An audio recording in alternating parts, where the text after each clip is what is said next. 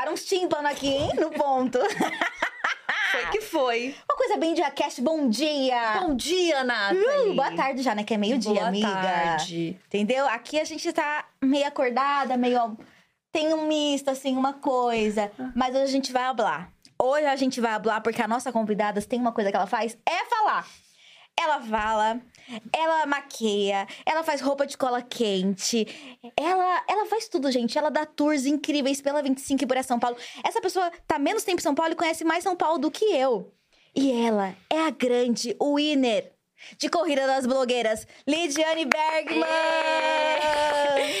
Oi, minha gente! Como é que vocês estão? Vocês estão bem? Sério que sim! Tem que ter meu bordão, gente. Tem, Tem que que falar meu bordão, senão o povo enche meu saco. Tá certo. A criadora dedicada, né? E a maquiagem belíssima, né? Esse horário, Sim. né? Sete horas da manhã, querida. Sete horas Sete horas, uma coisa mais compromissada, entendeu? É. Lidia, mas aí eu fico pensando, você venceu um reality de beleza, de blogueira. Aham.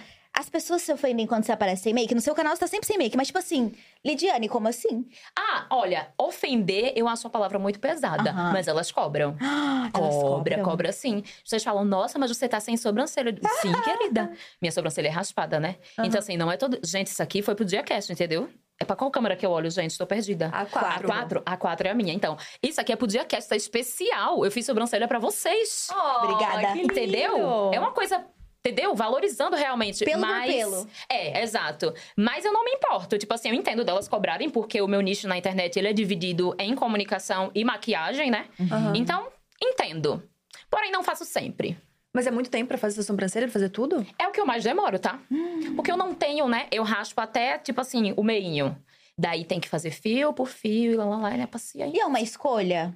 Uhum. É uma opção. Mas por que que raspa? Eu sou bem, eu sou bem loser Então, em maquiagem. Quando eu comecei a fazer maquiagem artística na internet, eu já tinha um certo problema com a minha sobrancelha, porque ela sempre foi muito caída Uhum. e falhadíssima e loirinha, bem clara, sabe? Assim como os meus cílios também quase não tenho.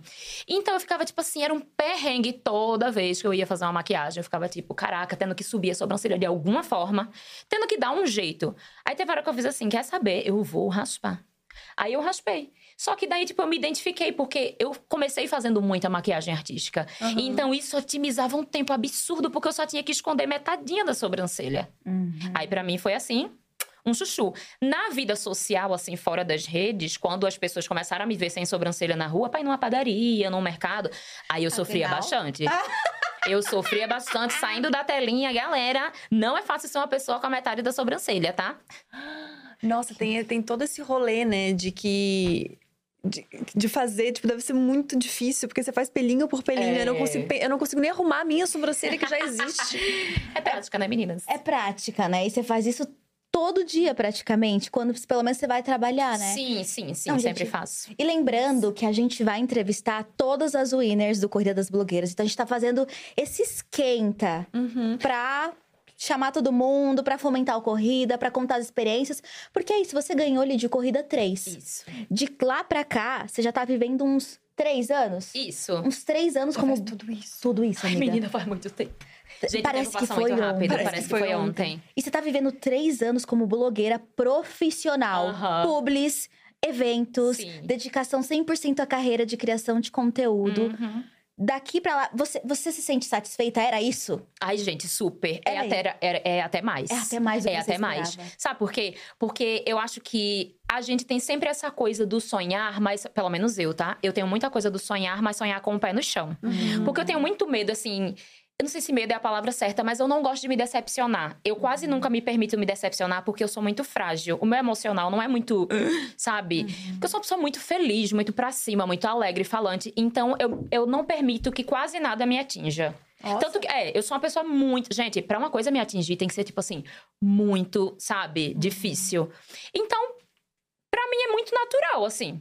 De verdade. O segredo é não criar expectativa. É, e não é de uma forma assim, falando, tipo, ai, não crie expectativas, não. É uma forma que eu me blindei, eu acho. Uhum. Porque, de verdade, isso eu falei no programa, eu falo pra. Eu sou muito grata por tudo. Por tudo, pela. pela pelo meu trabalho, pelas pessoas que estão do meu lado, fora da câmera, na câmera, por cada oportunidade, por tudo. Isso é um sentimento muito de verdade dentro de mim. Então, quase nada me abala. Tem que ser muito forte. Ó, vale dizer que Diva Depressão tá no chat. Ai, menina! lindos, eu amo vocês. Os pais mandando beijos. Meus paizinhos, meus paizinhos. Vamos marcar um café da tarde. Não, e o Edu e o Fih são super orgulhosos mesmo, né? Eles Muito. acompanham tudo, assim, que, que a gente faz. Ai, você viu a Lid? Ai, a Lid tava linda. A Lid tava lá. A Lid tá em tudo. Quando o Eric veio também é a mesma coisa, lá é a mesma coisa. tipo, Isso que é muito fofos. bacana da corrida, sabe? Porque assim, eu não sei se as pessoas têm a dimensão do que acontece, acho que só vocês que trabalham aqui dentro do mais. Gente, é um cuidado de família. Uhum. Não é uma coisa superficial. Todo mundo da equipe técnica, todo mundo, não vou nem falar nada, mas é todo mundo. Os meninos, principalmente, porque eles são realmente os pais de toda essa galera aí, a família só cresce. Eles são muito acolhedores, todo Uhum. mundo aqui. Então, é uma família, eles se preocupam, eles perguntam como que tá, o que é que tá fazendo, vem pra aqui pra casa, vamos sair, lá, lá. Virou uma família. Eu sei que acaba que é tanta gente que não dá pra ter esse contato tão íntimo com todo mundo, até por distâncias e, enfim, N critérios. Mas é uma família, eu sinto dessa forma, assim. Uhum. Eu queria voltar um pouquinho na história, que a gente já começou no Corrida, mas eu queria voltar pro rolê que você falou que fazia muita maquiagem artística, mas o teu caminho na arte começou muito antes e começou na dança. Isso! Ai, gente, eu adoro contar essa história. Lá vem, hein? É, então, posso ser do começo mesmo? Por começo Ai, mesmo. arrasou então. A Vamos gente, lá. duas horas. É, gosto de agora. Foi o seguinte: tudo começou assistindo Barbie, e nem é brincadeira. Ah, mentira. Não é brincadeira, juro por Deus. Inclusive, eu postei sobre isso. Em 2006, ó. Eu tava assistindo com a minha vizinha, porque eu ficava tomando meio que conta dela ali pra mãe dela ir trabalhar, então era meio babá, assim. Mas adorava, porque sempre tive esse espírito jovem e criançona. E aí eu ficava ali com ela mais brincando do que cuidando. E aí eu assisti Barbie e as 12 Princesas Bailarinas, que é de Ah. 2006. Tudo. Cara, quando eu assisti esse filme, vocês não têm noção. Eu olhei pro filme e fiz assim: eu sei fazer isso. Ah, disse assim, eu sei fazer isso. Só que eu não sabia explicar, tipo assim. Como que eu sabia, sendo que eu não sabia? Porque eu Uhum. nunca tinha feito. Eu era da igreja, então nada de dança, nada tudo muito rigoroso. Eu era da Assembleia de Deus, que já é bem mais fechado. Não é só igreja, era uma igreja. Era uma coisa assim, o fecho do fecho do fecho, Aham. entendeu? E aí, tipo, é. O fecho do O fecho. fecho do fecho. E fora isso. Tá rindo, né, gata? Que você eu sabe, sei, né? eu sei, É. amiga. E aí hoje o povo te vê assim, né? É, exatamente. Bruna raspa, sobrancelha raspada. É, bem rebelde. Tá, aí quando eu assisti esse filme, que é que eu pensei, cara, eu sei fazer isso. Só que, primeiro, eu era da igreja, então jamais eu teria sequer a coragem de dizer pra minha mãe, porque, meu, não podia. Era normas da igreja e aquilo fazia sentido pra mim no momento, então eu estava seguindo a risca. Só que acabou que nesse meio tempo dos meus 14 para 15 anos, foi uma fase onde teve uma disruptura minha dessa igreja em si. Que aconteceram N questões, que eu não vou entrar nesse assunto, mas N questões que me voltaram a abrir os olhos de uma outra forma e querer aí buscar outros rumos. E aí eu fui para um lugar que era mais permissível, que era uma igreja mais Uma bola de neve. lá, lá, entendeu? Uma Bola coisa de mais alegre. Renovada, uma dialeto. presbiteriana. Exato, uma coisa de vamos bater palma no louvor, uh, entendeu? Ai, gente, É, adorei. danças de gestos, de Menina, sinais. vou chegar lá. Isso, Ah, foi vou aí. chegar lá. conheço Eu tudo. vou é chegar a, lá. gente passou. Eu também vim de uma Deus e Amor, que é uma. Uma, fechadinha. uma pentecostal Ah, assim. O fecho do fecho do fecho. O fecho do fecho, do fecho, do mais fecho que a Assembleia. É, isso é. Opa, Aham. tá. Porque eu não podia usar trança. Depilar as axilas. É, tem muitas. É, é axilas, olha. minucioso, né? Então volta. Aí mudou de igreja. Aí mudei de igreja e aí eu pensei, hum, e agora? Será que posso? Mas aí eu não tinha condições, porque balé é muito caro. Ela é muito É cara. muito caro, gente. Tipo assim, eu não sei se. Talvez hoje em dia, estamos em 2023, talvez hoje em dia seja um pouco mais acessível. Não. Não, amiga. Não, né? não. Continua caro. É, gente, Até é porque assim. adulta cavalona que quer Nossa, fazer. É, então. Fui fazer uma aula experimental esses dias. Primeiro que eu quase me matei, né? Vamos, vamos partir desse princípio. Segundo que caríssimo. É. Aula cara, tô, material caro, tudo caro. tudo é material caro. é caro. Tudo, Nossa. tudo, tudo, gente. E não, e não era, tipo, literalmente, não fazia parte da minha realidade. Eu venho de uma família que era só eu, minha mãe e minhas duas irmãs. Então, quatro mulheres numa casa, minha mãe batalhando muito pra poder cuidar das três, não tive pai, nada. Infância, não, não era minha realidade. Fim, ponto. Só que eu fiquei com aquela coisa dentro do meu coração e segui minha vida. E aí, depois dessa questão do filme que tocou comigo, a próxima coisa que foi o gatilho, assim, tipo de, cara, é isso. Uma colega minha, Tamires, nem tenho contato mais com ela, Tamires, mulher, se tu estiver assistindo, fala comigo. Porque, cara, ela foi assim, tipo, o ponto-chave. A gente estudava na mesma série, na mesma sala, e aí ela. Eu via. É muito louco isso, porque eu via ela na sala fazendo as coisas, mas eu não entendia. Eu via ela fazendo umas coisas assim, com os braços. Só que na minha cabeça, tipo, não entendia que era balé, eu não entendia. Só que eu ficava assim, tipo. hipnotizada. E os meninos da sala só caçoavam dela, só riam dela. Olha. Mas só que eu achava aquilo ali de uma. Eu ficava hipnotizada, a verdade é essa. Eu ficava tipo assim. Meu, que, que coisa, sabe? E ela fazendo umas coisas assim com o braço e eu. Meu Deus. Aí um dia eu tomei coragem, porque tem isso, galera. Eu era extremamente tímida quando eu era mais nova. Não falava com ninguém. E aí, quando eu tomei coragem, eu falei, disse, Tamires, o que é isso que você. Bem assim, eu lembro que eu falei assim. O que é isso que você fica fazendo com seus braços? Eu tinha 14 anos. Aí ela, ai, é, é balé, que eu faço balé. Quando ela foi falando, o meu coração ele foi aumentando assim. Bu, bu, bu. É porque eu faço balé num projeto social que não sei o quê, e lá não paga nada. Eles dão a Nossa. passagem do ônibus, eles dão as roupas. Inclusive, tá tendo matrícula. Meu amor, quando ela falou a palavra Nossa. matrícula, eu fiz assim, eu vou. E eu jamais, na minha existência, até os meus 14 anos de idade, eu nunca tive o ímpeto de falar, eu vou pra alguma coisa. Eu era o tipo de pessoa, gente, que eu não ia jogar o lixo fora. Eu tinha vergonha. Eu, uma vez, isso eu vou contar, porque eu já contei outra vez e é muito engraçado, mas na hora eu chorei. A minha mãe, ela me deu 20 reais, que era muita grana quando eu tinha 14 anos. Era muita grana. E eu tinha carteira de estudante. E ela disse: vá e volte, esse é o dinheiro que você tem. E eu dei os 20 reais ao cobrador do ônibusinho, lá, o micro-ônibus de onde eu morava, e mostrei a carteirinha. Só que ele não me deu o troco. E eu desci do ônibus sem pegar, porque eu tinha vergonha. E eu fiquei a pé. Porque eu não pedi, não é, ó, não, não tava na minha cabeça, era, não tinha a possibilidade, eu não cogitava a possibilidade de falar com outra pessoa, de interagir com outra pessoa. As minhas irmãs, elas são, tipo, desinibidíssimas. E eu olhava pra elas e dizia, por que que eu sou diferente? Você é irmã do meio, né, Eu sou Lid? irmã do meio. E aí eu sou diferente na aparência. Eu sou diferente. Gente, em tudo. Tipo, é muito diferente. E aí eu ficava assim, pô, cara, por quê? Por quê? Por quê? Mas nesse dia eu falei pra Tamires, eu vou. Ela, você vai? É amanhã? Eu disse, eu vou. Aí o que que eu preciso? Eu falei pra ela, o que que eu preciso? Ela disse, ah, você tem que eh, levar tal documento, tal, tal, tal. Quando eu cheguei em casa, eu simplesmente atropelei a minha mãe. Mãe, eu falei com a Tamires que na escola blá, blá, blá, blá, tem balé é de graça. Aqui, minha mãe, calma, calma, calma, calma. Aí eu respirei fundo. Aí ela, que, que balé? Não, não tenho dinheiro. Eu disse, é de graça. Eu só preciso que a senhora diga, posso, pode ir. Aí ela, mas você não sabe andar de ônibus, porque ainda tinha isso, eu não sabia. Disse, mas eu vou com ela. Eu vou, eu não tô pedindo, só deixa eu ir. Aí ela, o que é que você precisa? Eu disse, eu preciso disso, disso, disso, porque tinha aqui nesse projeto social, inclusive, área social, um projeto lindo de Jabotão dos Guararapes. Devo, assim, a minha vida, literalmente, a esse projeto. E aí, é, ela disse, tá, precisa tal documento. Me deu. E aí eu fui. Encurtando a história, eu cheguei lá, eu fiz o teste e faltava, tipo assim, pouquíssimo tempo pra eu fazer 15. No dia do meu aniversário de 15 anos, eles me ligaram dizendo que eu tinha sido aprovada. Ai, que Porque só podia até legal. 15. Só podia até 15. E aí eu fui aprovada. Aí eles me ligaram, já era pra começar na próxima semana. E eu fiquei lá, tipo assim, dos meus 15 anos de idade até os meus 28 anos. Caraca! Eu me formei em dança. A história é longa, mas No eu sou formada em lugar. dança no mesmo lugar. Nossa, porque que eles. incrível. É, esse projeto social, ele é incrível, é de Cecília Brenan, lá de Jabotão dos Guararapes. Conheçam, gente. Área Social, o nome. Ele hoje em dia beneficia até as mães dos alunos. Tem, tipo assim, um local específico para elas aprenderem a fazer artesanato enquanto elas esperam as crianças, porque eles perceberam que as mães ficavam ociosas esperando as crianças largar.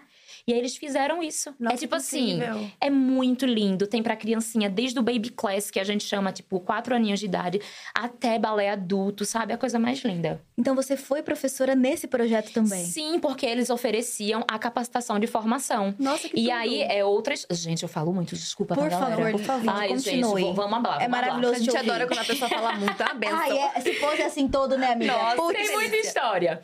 Quando eu tava assim, por volta dos meus. E aí eu já vou entrar num novo assunto. Quando eu tava por volta dos meus 18 para 19 anos, eu engravidei.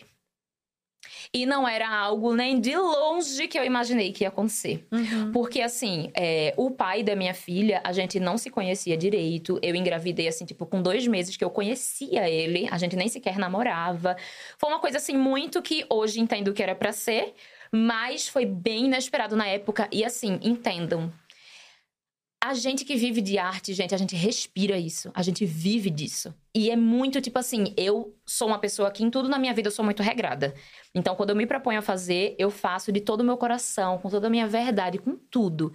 E com a dança, isso era triplicado, porque eu era muito disciplinada. Muito em todas as aulas. Eu participei de espetáculos, eu dancei pelo Brasil inteiro. Eu viajei pelo Brasil, eu participei de companhia de dança. Eu, tudo que vocês puderem imaginar era de segunda a sexta. Eu ia pra escola, eu vou falar isso, mas é feio, tá? Porque eu era obrigado. Mas se pudesse, eu tava dentro da academia de dança o tempo inteiro. E eu era tinha uma paixão, né? Gente, não tem como explicar, tá? É uma coisa de dom.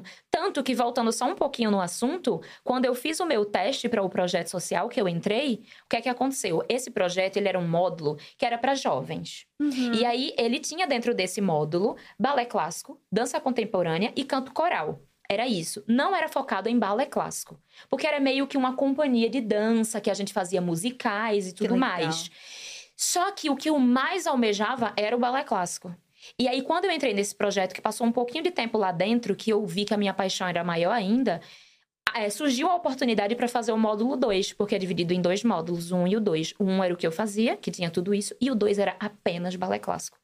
Eu disse, eu preciso fazer mais um teste para entrar nesse segundo módulo. Ou seja, o primeiro módulo era pela manhã e o segundo era à tarde. Então, pela manhã, segunda, quarta, sexta, o módulo 1, e à tarde, segunda e quarta, sexta, ou seja, eu passava o dia inteiro lá. Uhum. Resumindo, eu fiz o teste para entrar nesse módulo, porque apareceu essa inscrição, e aí eu fiz. E a professora, quando eu fiz o teste, e tipo assim, gente, tinha menos de dois meses que eu tava nesse projeto. Quando eu fiz o teste, a professora olhou para mim e ela disse assim: Você nasceu para isso. Eu não sabia fazer nenhum plié, gente.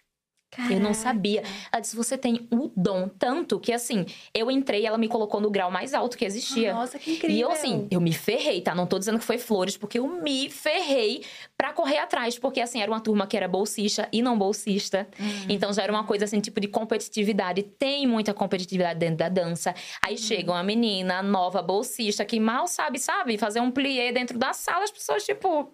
Quem é essa? Que tá entrando agora, assim, pegou o ônibus agora caiu na janela. Entendeu? E aí foi basicamente isso. Então, quando eu fui para esse módulo 2 que eu entrei, aí eu consegui concretizar o meu sonho. Aí voltando para a história de que eu engravidei com 19 anos. Quando eu engravidei, eu tava no auge da dança no auge, no auge, no auge, dançando. Tinha várias viagens marcadas, porque a gente tava com um espetáculo bem consolidado para viajar pelo Brasil todo, que chamava Lua Cambará. E aí eu descobri que tava grávida. Foi um baque, foi um choque, eu chorei muito, neguei por muito tempo, mas enfim, né? Eu após tudo isso, eu entendi que era o momento e comecei a sentir muito amor pelaquela vida que estava na minha barriga e tudo mais. Só que aí eu me vi na necessidade de fazer uma coisa que até então eu não tinha feito, que era trabalhar. Ah, porque não pagava. Ah. A gente recebia minimamente, tipo assim, por exemplo, isso há muito tempo atrás, tá? Eu tinha 15 anos de idade. Então, tipo, a gente fazia um espetáculo, eles. É muito engraçado isso, porque a gente fazia um espetáculo e eles davam, tipo assim: olha, o espetáculo tal vai ter um cachê de 50 reais. E eu, uh! uh 50 reais, cara! Tipo, pra mim era muito. Uhum. Tipo, caraca, eu tô dançando. Eles pagavam literalmente tudo, porque eles custeavam viagem, alimentação, hotel, figurino, tudo. E eu disse, meu Deus, eu ainda vou receber 50 reais. Gastava tudo na viagem mesmo. Tudo, viu, minha gente? 50 reais. É.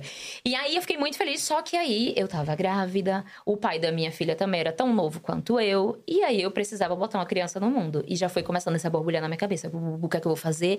Porque, gente, eu não tenho a minha carteira assinada até hoje. Eu nunca trabalhei em nada. Tipo, a galera fala, ai, trabalhei em shopping, trabalhei... Nunca, eu nunca trabalhei em nada do tipo. Porque a minha vida literalmente foi a dança. dança.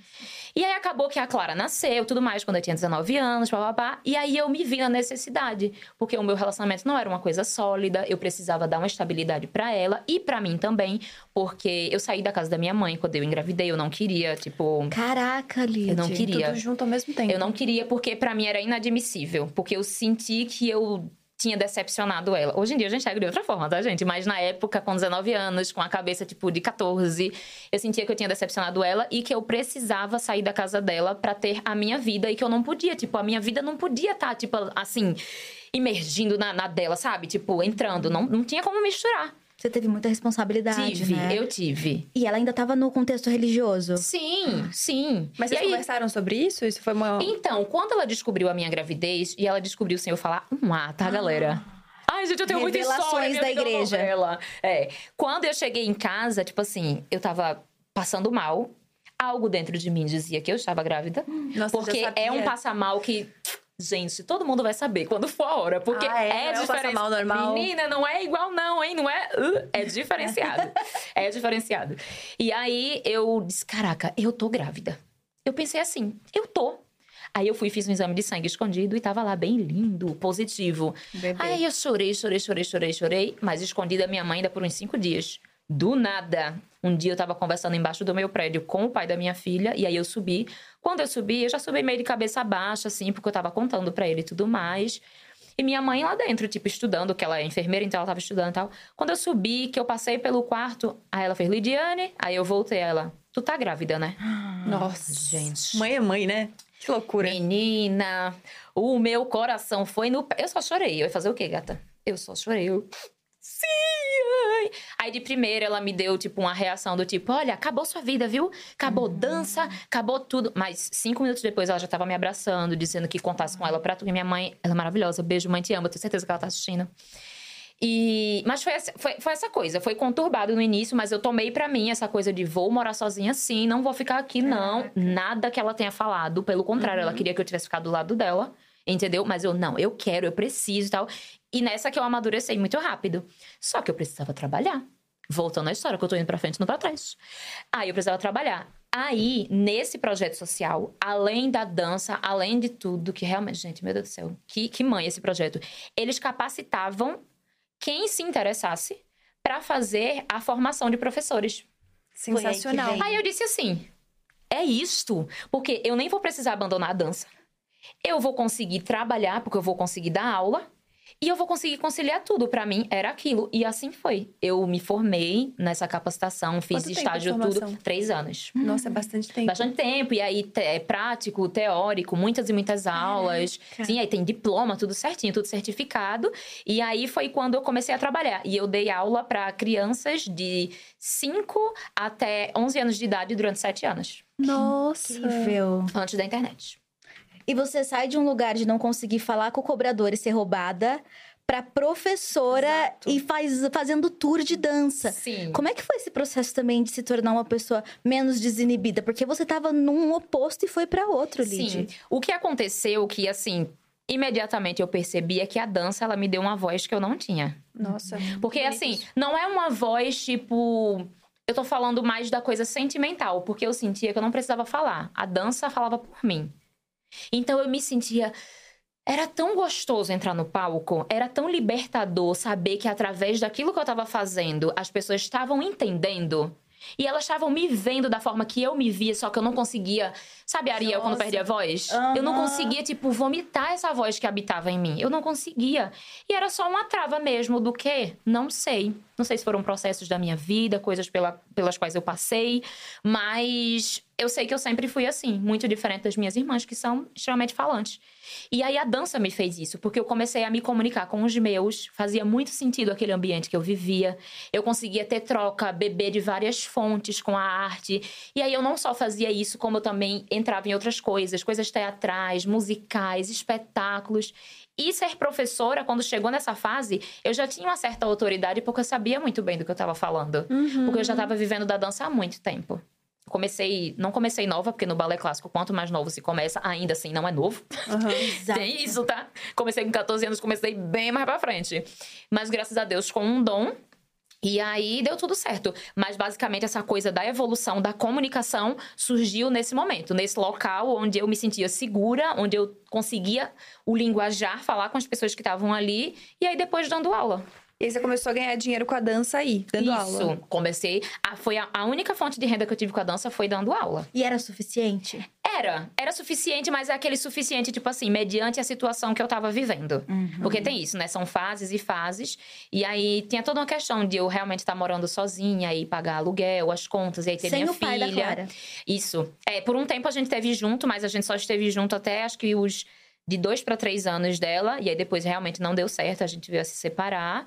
E foi a melhor coisa que aconteceu para ambos. A gente era muito novo, não tinha entendimento do que estava fazendo, foi tudo muito precoce. E acho que foi bom pros dois também. A gente cresceu muito, assim, como pessoas. Cada um de um lado e ambos sendo pais, que foi ótimo. A Clara tá aí com 11 anos hoje em dia, né? Maravilhosa, babadeiríssima. Gigante. Gigantesca. Já tá querendo mandar em mim. É, e aí, basicamente, foi isso, assim. E foi até os 28. Uhum. Assim, eu digo até os 28 porque foi quando eu comecei a tentar criar algo na internet. Hum. Entendeu? Porque foi na época da pandemia. Porque eu Nossa. entrei, é, que essa é outra Nossa, história. Foi, tipo, ontem, então. Sim. Que que é que acontece? Vamos lá. Galerinha, Eu não tinha pretensão nenhuma de criar pra internet. Zero. Só que o bonito do Daniel, que está ali atrás, que é, sempre teve canal no YouTube, ele sempre é, gostou de estar registrando as coisas dele. Ele queria muito é, ter um canal para falar, para interagir com as pessoas. Só que ele não tinha cara para botar. Aí botou quem? Eu. Entendeu? Que não sabia falar um A.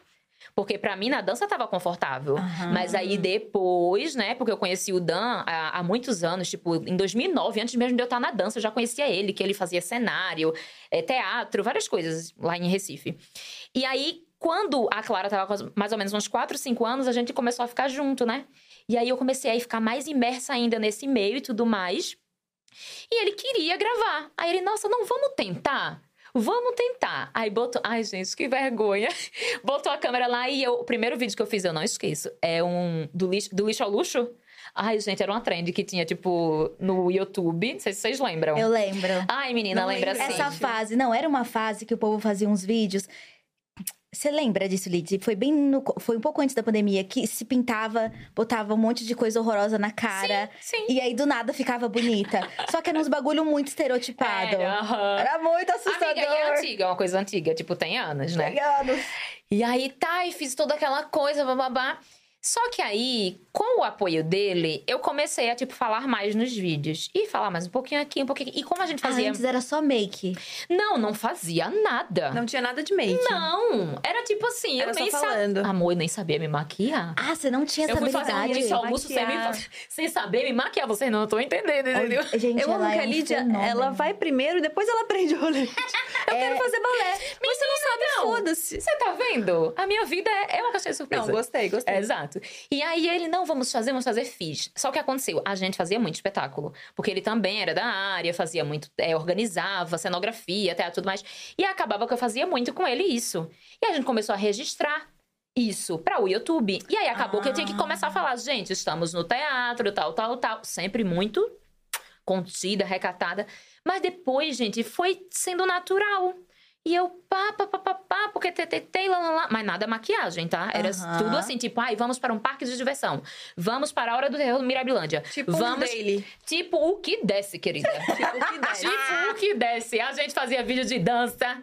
A gente fazia. O que desce. Ai, hoje vamos gravar fazendo uma papa. A gente já tá Vamos. fazendo. A gente- vamos gravar fazendo a papa. No outro dia, ai, vou, ou você repórter no shopping. Eu ia pro shopping com o microfone na mão, sem ninguém me pedir. Experimentou todos os formatos. Todos os formatos. Menina, eu sou papa toda obra. Mas ainda com, com a dança no meio. Sempre. Ainda nesse, O foco dando era esse. aula e tal. Sempre, Ah, sempre, sempre, sempre, tá. sempre dando aula. Mas só que isso era o hobby. O canal era um hobbyzinho. Era o hobby. Tanto que não tinha constância, não tinha, tipo... Era uma coisa que acontecia quando dava, quando podia. Até porque ele trabalhava muito, eu trabalhava muito. Vocês Entendeu? não tinham interesse nenhum, então, em monetizar. A gente tinha, mas a gente não tinha o que precisava, né? Que era a constância, saber como que fazia, tipo... a- tudo. Porque a gente sabe que toda e qualquer rede precisa de um empenho. Precisa, né? De um... Entendeu? Tinha uma ideia de ganhar dinheiro com isso, mas não tinha ainda a dedicação, o rolê de fazer isso acontecer. tempo. Tem. Tá. Chegou uma época da minha vida que eu dava, assim, é, aula em sete escolas ao mesmo tempo. Caraca! E ainda fazia faculdade. Porque, sim, eu fiz faculdade de enfermagem e educação física. Peraí, você fez as duas faculdades. Eu, tô fiz enfermagem. na linha do tempo essa quantidade de coisa na vida da pessoa. Quando eu tive a Clara, eu comecei a fazer a capacitação, certo? E aí eu me formei em dança. Só Em que chegou anos. um. É, só isso, em três anos. Só que aí chegou um momento que, tipo assim, eu senti a necessidade, ou a pressão da sociedade, enfim, de tudo, de tipo assim, você só faz dança? O que é que mais você faz? Você trabalha com isso? Como se fosse sabe? pouco, né? Exato. E a gata dando sete aulas ao mesmo tempo. Uhum. E aí eu, cara, eu tenho que fazer uma faculdade, tenho que fazer uma faculdade. Eu vou fazer enfermagem, porque eu também não queria fazer algo que fosse muito associado à dança, porque eu pensei assim: se um dia algo acontecer, eu me lesionar, porque isso pode acontecer, gente. É uma realidade de qualquer atleta, de qual... é muito fato. Tanto que já me machuquei várias vezes, mas nada, tipo, muito definitivo, assim. Aí eu ficava pensando, cara, e se? E se? Eu sempre tive muita paixão, assim, tipo, pela anatomia em si. E até a dança me. Aham, até a dança me ajudou com isso. E eu era muito interessada. Cara, medicina não vai rolar, porque eu tenho uma filha pequena, eu trabalho em sete lugares ao mesmo tempo, eu faço aula, estágio e quero fazer faculdade. Caraca. Era uma época muito louca da minha vida, Meu Deus, tipo. Lid. A Clara, ela estudava de manhã E aí ela estudava num colégio que eu dava aula, então ela já não pagava, eu conseguia fazer esse trâmite com a escola. Ai, Legal. perfeito. E aí ela estudava, aí o que, é que eu fazia? Deixava ela no colégio, ia pra outra escola da aula, que era tipo assim, em bairros completamente diferentes. Aí voltava, pegava ela no horário do almoço, levava ela comigo pra próxima escola, dava almoço pra ela nessa próxima escola, ela dormia no chãozinho lá da sala que eu dava aula, meu enquanto Deus. eu dava aula. Aí depois eu pegava ela e ia pra faculdade. Era um rolê, gente. Caraca, a tua filha cresceu vendo Ela a mãe dela dar aula de balé. Eu levava ela aqui, ó. Imagina que coisa no linda. braço. Aham. Crescer dormindo vendo tua mãe Ela dançando. fez balé dos 5 até os 8. Mas aí, no- naquela época, não era muito a vibe dela, porque a Clara, ela tinha muito uma coisa de dormir à tarde. Ela sempre foi essa criancinha que queria dormir à tarde. E ela ficava muito sonolenta. E eu tinha muita pena. Porque, assim, ela acordava seis da manhã pra ir pro colégio. Aí, de tarde, a, o balé era, tipo, das duas da tarde até quase seis horas da tarde. Nossa. Então era extenso, porque tinha aula de português, tinha reforço escolar, tinha o balé clássico, aula de música nesse mesmo projeto que eu fazia. Que tudo, hein? É. E aí ela ficava cansadona. Chegou uma época que, tipo assim, eu vi que não tava fazendo sentido pra ela. Aí eu parei de levar. Então você deu aula em muita escola particular também. Nossa, você sai muita do escola projeto. Particular, muita escola particular. Dei aula em muitos lugares. Nossa, e a gente tava nessa linha do tempo do tá, fez 28 anos, começou na internet, e aí tava nessa brincadeira, dando aula em sete lugares ao mesmo tempo, leva a. Clara pra todo quanto é lugar e faz uma faculdade no meio. Isso, e se aí eu- enfiou numa faculdade. Aí eu fiz. Não, não formei. Eu fiz a faculdade de enfermagem Quantos até anos? o.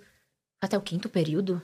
Caraca, Ai, gente, eu não lembro. fez Muito! E daí. Amiga! Eu tô chocada com essa linha do tempo. Eu tô com uma pós de dois dias, eu tô exausta já. Eu tô. Então eu ficava acabada, menina, porque, tipo assim, eu. Ah, tá. Você também era humana. Não, com certeza, né, galera?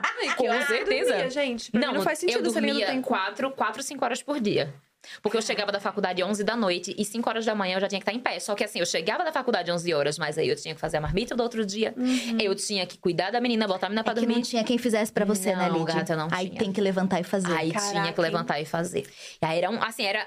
A minha rotina era tipo assim: se todos os dias eu pegava esse coco pra beber uma, um café antes de sair, eu não podia ir preparar uma vitamina, não. Só era o café mesmo. Porque se eu fizesse a vitamina, eu ia me atrasar. Era uma rotina muito estabelecida. Tipo, era uma loucura, gente. Hoje em dia, sabe, sabe aquela frase que o povo fala assim: que Deus, só, Deus dá o frio conforme o cobertor? Uhum. Hoje em dia, eu, eu olho e faço assim. Não. Eu não conseguia fazer. Gente, eu conseguia. Até hoje eu não Nossa. sei como, mas era. E, e, tipo, com a Clara, viu? No braço, pra cima e pra baixo. E levava pro canto levava pro outro e ela dormindo e pega aí mochila dela, mochila minha. Um caos. Mas é isso. Quando eu comecei a fazer a faculdade, eu fiz. Aí num momento eu fiz assim, cara. Eu não vou exercer isso aqui. Eu não vou ficar presa dentro de um hospital. Não é pra mim. Tipo assim, era pra mim, eu queria, mas eu tava demandando tanto esforço que eu precisava fazer, porque eu trabalhava de seis da manhã até as seis da tarde e eu ainda tinha que ir pra faculdade e chegar em casa às onze. Eu fiz, cara, será? Que eu vou ficar fazendo isso por mais, porque assim, tava, tipo, no quinto, Dois eu acho que e quinto, meio? e ainda tinha mais o dobro, porque são dez períodos. Eu, tipo, eu não vou aguentar. Chegou, sabe, acho que numa estafazinha assim. Aí eu disse. Ah, estafazinha.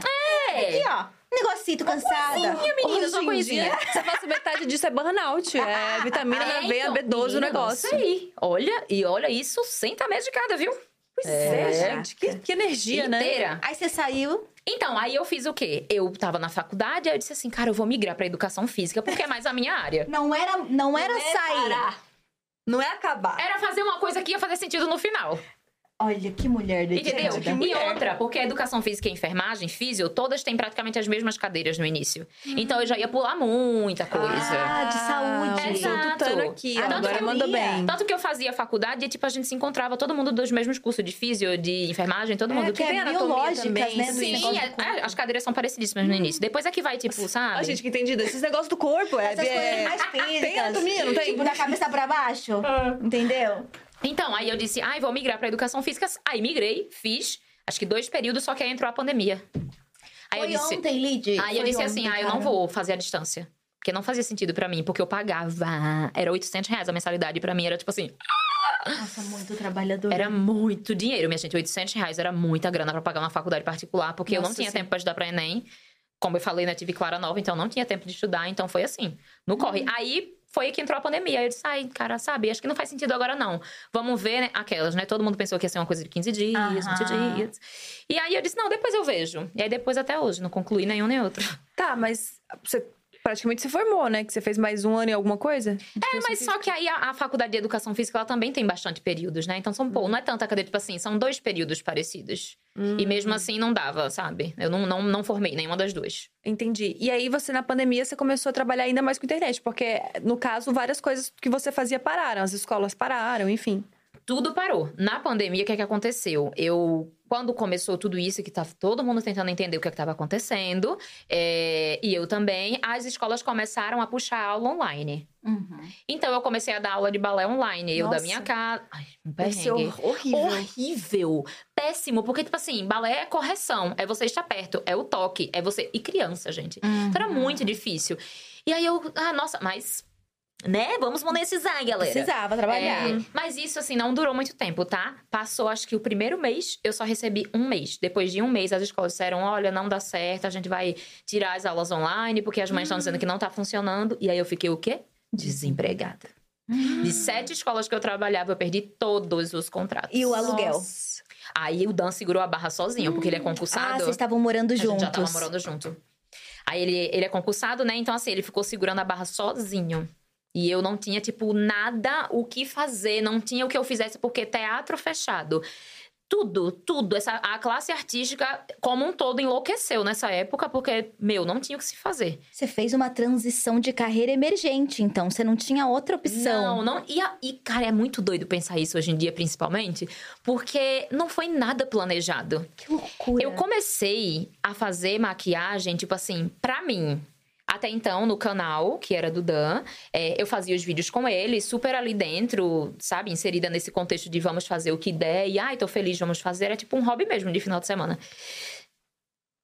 Ai, não, imagina. Ai, chique, aguinha, um ah, tá. Pensei que era uma coisa mais babadeira. Ai, Lid, né? É, aí é, eu comecei a fazer a maquiagem durante a pandemia porque a minha maquiagem era muito ruim. Água, amiga? Tá, aqui tá inteiro. Mas não era ruim nível, tipo, maquiagem de palco? Amiga, era muito Porque ruim. maquiagem de palco é um contorno... Mas eu não sabia fazer. Você não sabia nada. Amiga, eu não sabia fazer um delineado. Você não Se sabe... eu quiser começar o canal de maquiagem hoje, Amiga, né? para. Nada disso. Ela é super um boa. Meu amor, não. Depois eu te mostro umas fotos. Mas assim, não era nem que você fazia ruim, você não fazia. Tipo, eu sempre dependia de alguma amiga minha pra me maquiar Gente, eu nos tô espetáculos. chocada. E ela ganhou um reality anos depois. Olha, o verso fechando no final.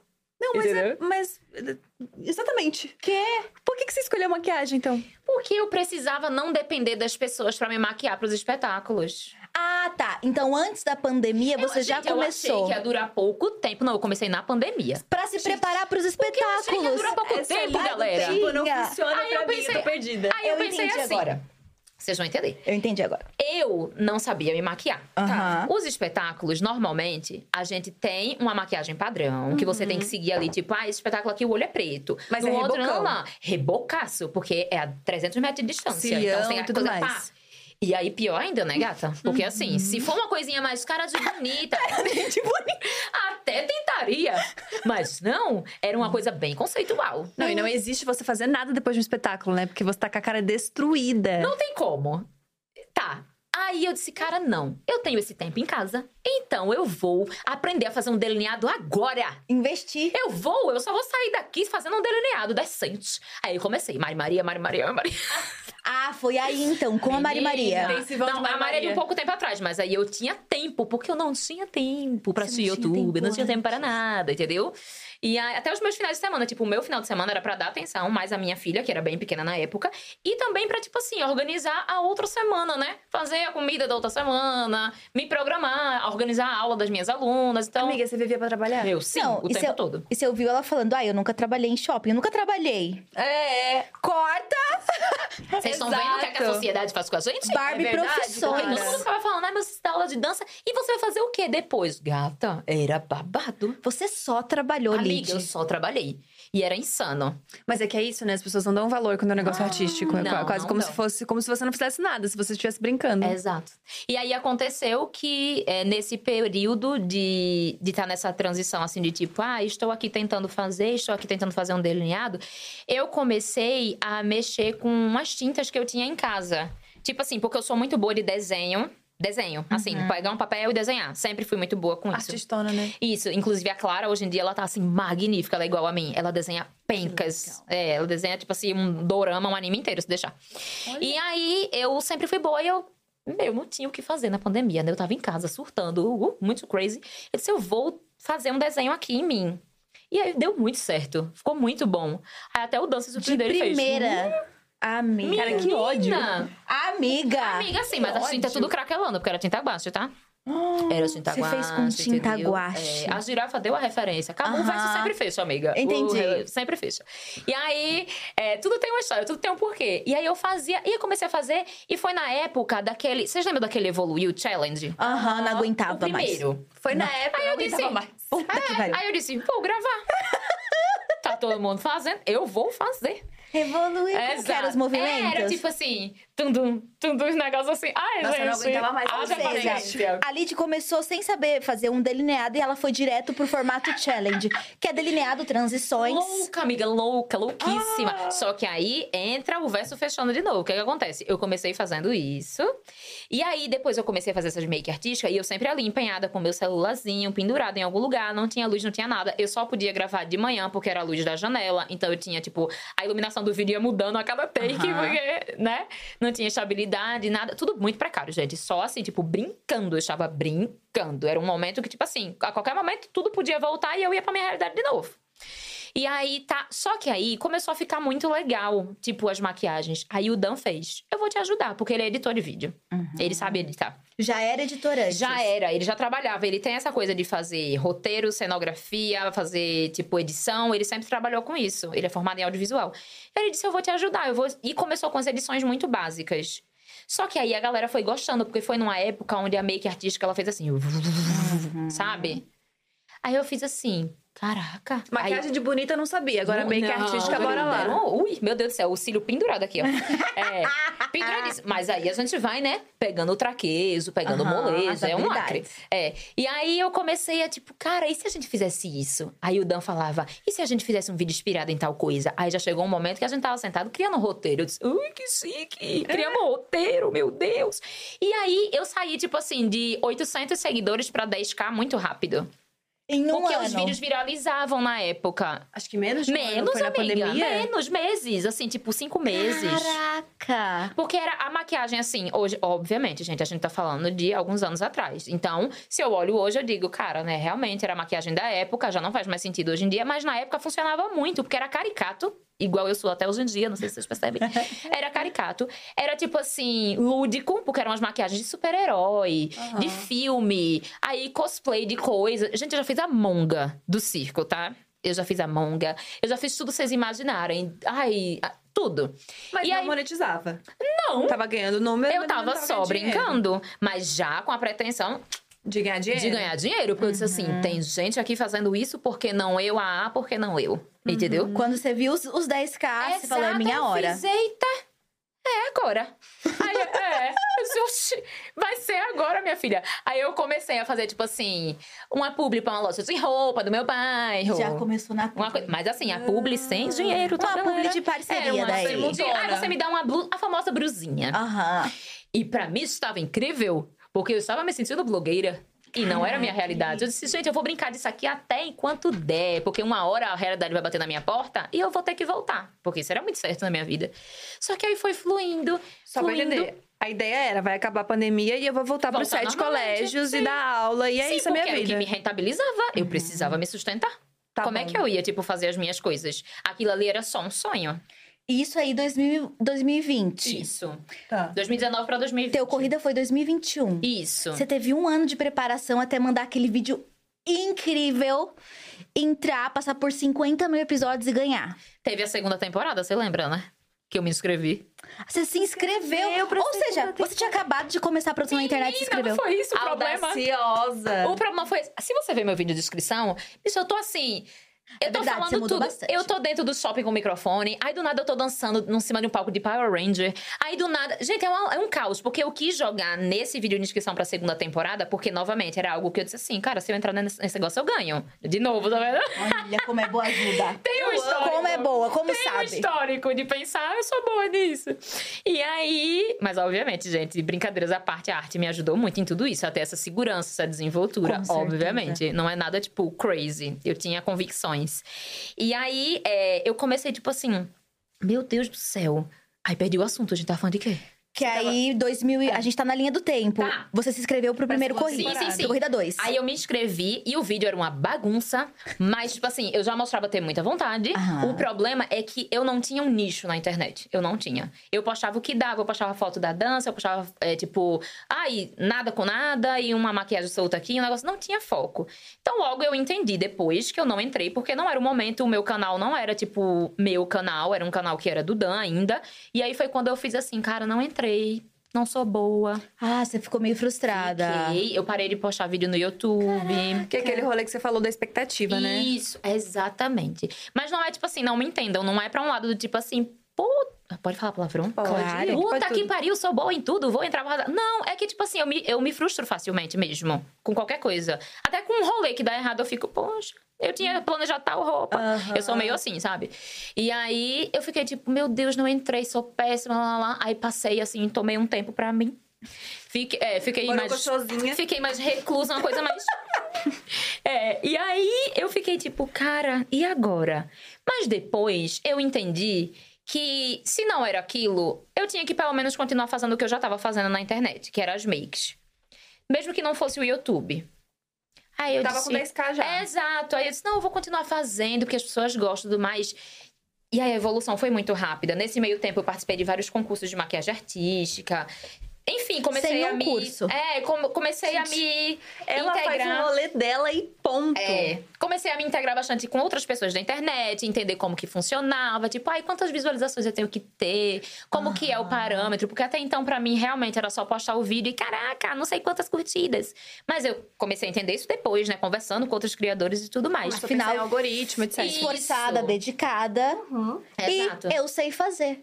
Exato! E tá, aí foi rolando, foi rolando, eu fui fazendo, o Dan me ajudando, papapá. E aí as produções começaram a ficar muito loucas. Porque entrou o chroma key, minha filha. E quando Ai, entra quando chroma entra o key, chroma key. É babado, gata. E aí, sim, é muito caricato, mas é muito divertido os conteúdos dessa época e tal. Era trabalhoso, meu Deus. Fazia, tipo assim, passava 14 horas gravando um vídeo pra postar um vídeo de 30 segundos.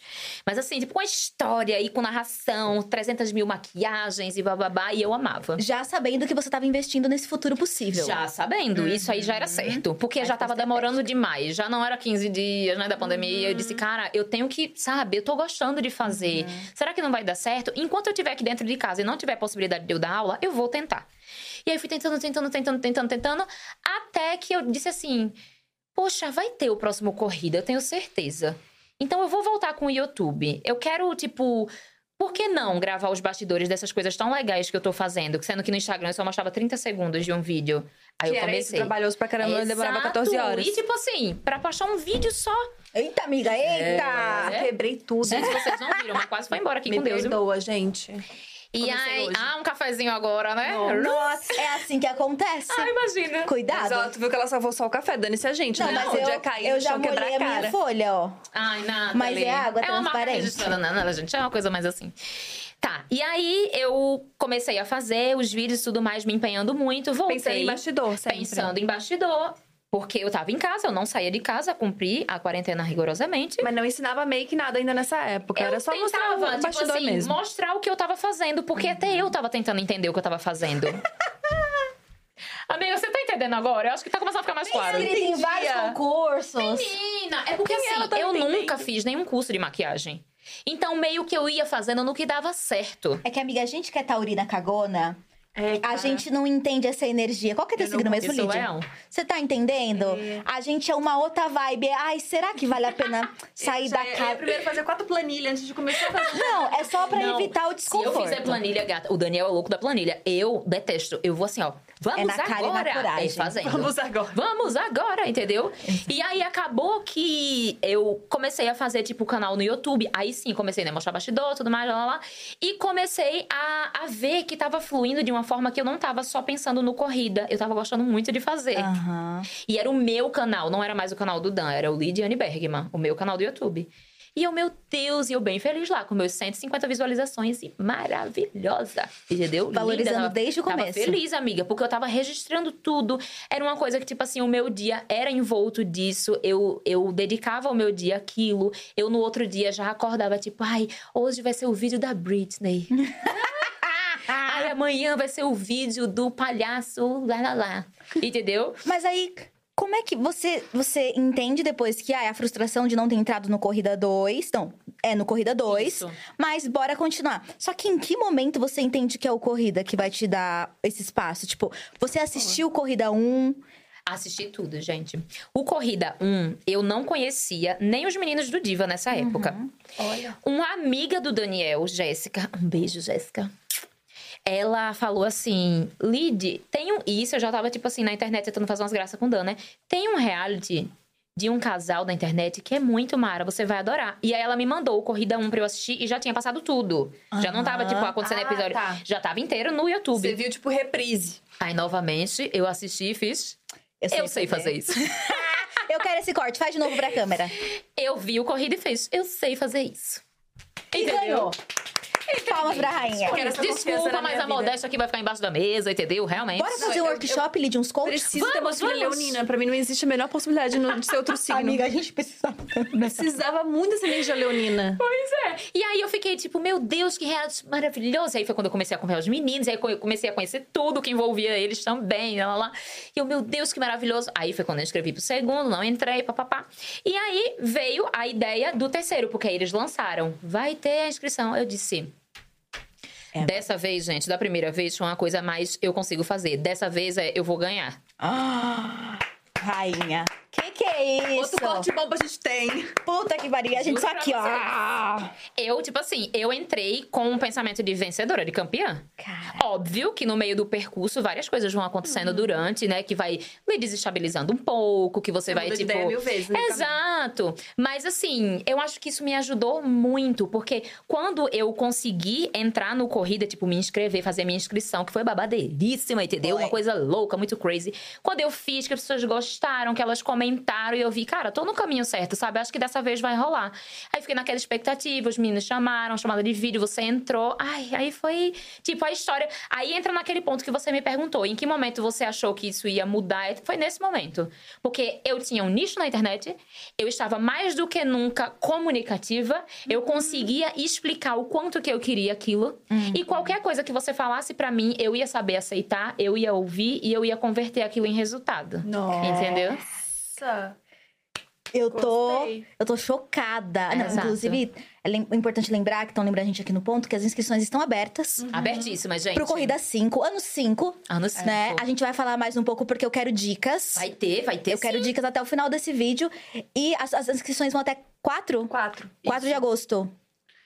Uma da tarde, galera. Se você tá Meio-dia. pe- por esse textão da, da Lid, esse é o momento de se inscrever. Não, isso É? aqui é uma. Vai que vai. Eu eu, tô quase indo me inscrever. eu vou me inscrever no corrida. Aquela. Sem fazer um, sem fazer um delineado. Eu falei, eu vou Amiga, você pode. É só É acreditar. possível. Nada, Olha a Lid. viu com uma cola de quente, cola quente na mão. Amiga, você é artista. Não tanto, não tanto. Puta, até, até me destabilizei aqui. Ah, e até derrubou é o negócio no coach, chão. ela me bota pra Exato. cima. E aí pronto, gente. Aí entrou nessa, nessa questão de que eu sabia que eu ia entrar. Não podia contar pra ninguém, obviamente. Isso é uma coisa, inclusive, que eu falei. Tipo, só o Dan sabia. Como é que foi? Ai, Quando menina, eles vamos lá, ligaram, vamos chegaram lá, falando, vamos lá. "Tá, Eu amo tá a aqui." eu quero, um, eu quero um diacast de 50 horas. Porque você faz uma pergunta, ela já. Uh, Menina, é porque eu tenho muita história. Amiga, pelo amor de Deus, conte. Eu É ótimo te ouvir. O que é que acontece? Quando eu entrei, tipo, ele super me ajudou no tipo, vamos fazer inscrição, você vai fazer uma inscrição pra entrar. Eu disse, segura na minha mão e vamos. Era sempre pra entrar. Sempre. Segura minha mão e vamos nessa. E aí eu fiz, deu muito certo, ficou muito bom o resultado. As pessoas viam, eu via pelos comentários das pessoas, porque teve muito comentário no meu vídeo de inscrição, que não, você já entrou, você já entrou. E aquilo foi me dando louco. Aquilo foi me dando E força. a Leonina aqui, né? Grandona. Não, e eu assim, tipo, meu Deus, será a hora? Jesus amado, obrigada. E aí tá, aí eu disse, meu Deus, eu vou entrar. Então eu preciso fazer o quê? Estudar. De- Não, Nathalie, Nathalie, cuidado que você vai falar. primeiro eu me inscrevo. Depois. eu penso como vai ser. Gente, segue esse exemplo. Aprende, aprende um pouquinho Cara, é antes. porque assim, eu, eu sou assim. É mais ousada, velho. Não, eu sou olha, muito não segue esse exemplo se você não é assim, não, gente. Se você é do planejamento, você vai no seu planejamento. é Tem porque dado eu sou fruto, assim. amiga. Oi? Então, vamos nessa. Então, vem nessa, Sem então. planejamento, eu, hein? Mas aqui, ó. É que assim, eu sempre fui muito tímida, como eu falei pra vocês. Então, hoje em dia, hoje em dia não, há bastante tempo, eu enxergo a vida de uma forma, tipo assim, que eu não posso perder tempo. Por isso que eu sou extremamente feliz e falante, tagarela e grata, agradecida. E ai, vamos fazer aniversário, vamos fazer agora, vamos pra balada, vamos ontem. é, menina, eu sou assim, fervida. Porque, tipo, cara, Perfeita. sabe? Tipo. Eu não tenho muito tempo pra perder. Eu já fui muito essa pessoa. Você e já eu fez não, muita não, coisa. e já fiz muita coisa e hoje em dia eu faço assim, E não mais uma tempo, né? Não. E hoje em dia eu consigo me dedicar a mais uma coisa que eu amo, sabe, que é criar conteúdo pra internet e tudo mais. Então, quando eu me vi naquele contexto de vou entrar, eu disse assim, eu já consigo fazer as coisas, mas eu entendo que é um reality que vai ter X, X coisas. Então, eu vou estudar. Tanto que no meu canal, gente, o meu canal é uma curadoria de corrida das blogueiras, tá? Inclusive, se você vai se inscrever, você pode entrar lá, canal Liliane Bergman, porque tem toda a minha preparação pro Corrida 3. Eu gravei no quarto do hotel com a minha câmera. Não Oh, podia levar tudo. celular, a gente tem um celular confiscado, mas podia levar uma câmera. Então eu gravei todos os momentos no quarto do hotel.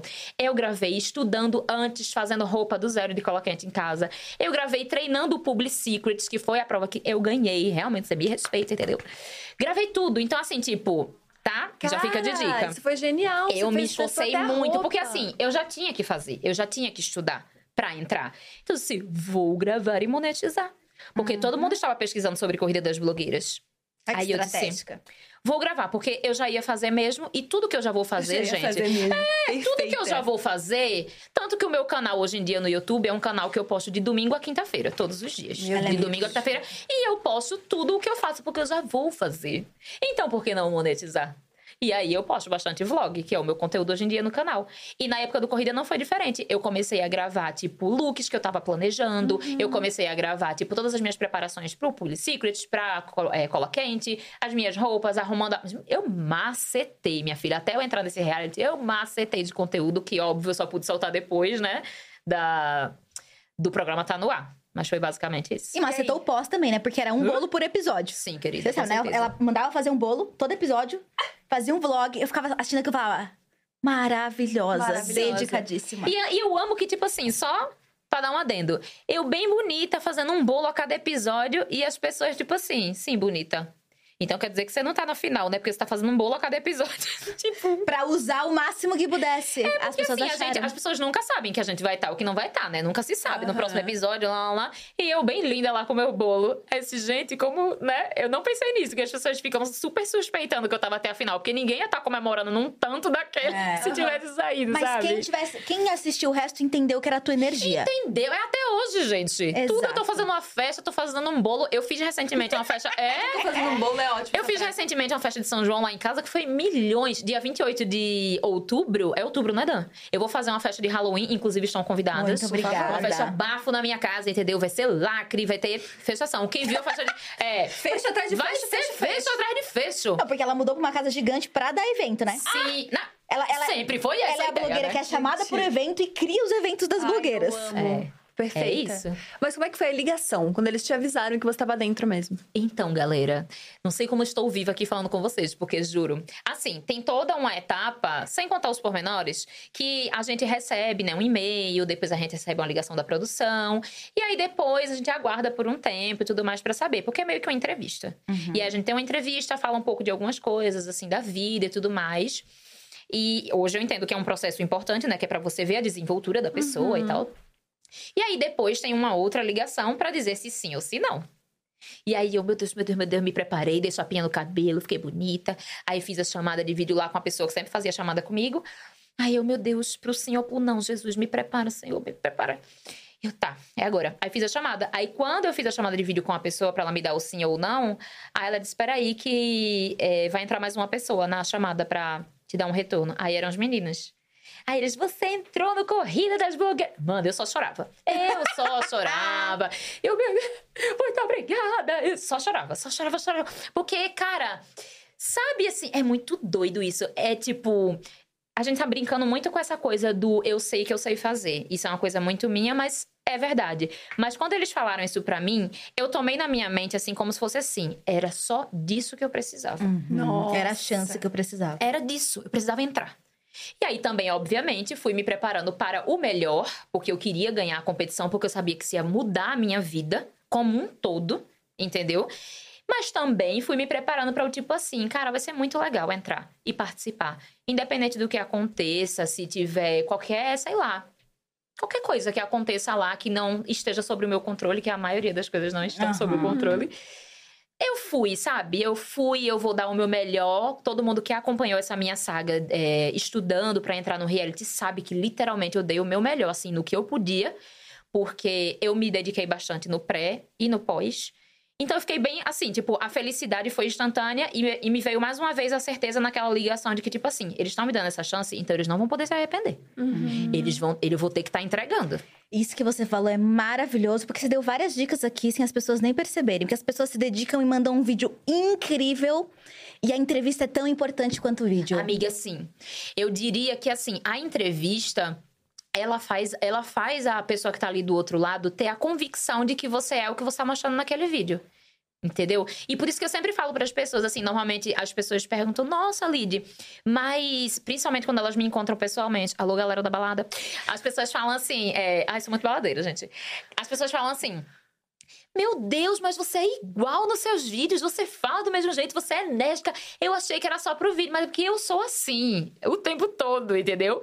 E aí eu acho que as pessoas que estão se propondo a se inscrever, elas não devem fazer nem além do que elas, sabe? Porque você vai ter que entregar aquilo ali. Isso é muito importante, porque pra reality, a pessoa precisa. No dia a dia, ela precisa ser legal. não tem Não como. é só no, quando ligou uma câmera, Ou se entendeu? você vai muita ser chato, câmera. também seja no vídeo. Eu Também, acho no que, vídeo. gente, Que é eu bom acho- ter um vilão, Mas uma pessoa chata no negócio. Ah, Às vezes é, é bacana você dizer assim, cara, olha, eu sou uma pessoa que não me perturba, não. Não me arreta, não, porque Aí senão vai dar gente bota. ruim.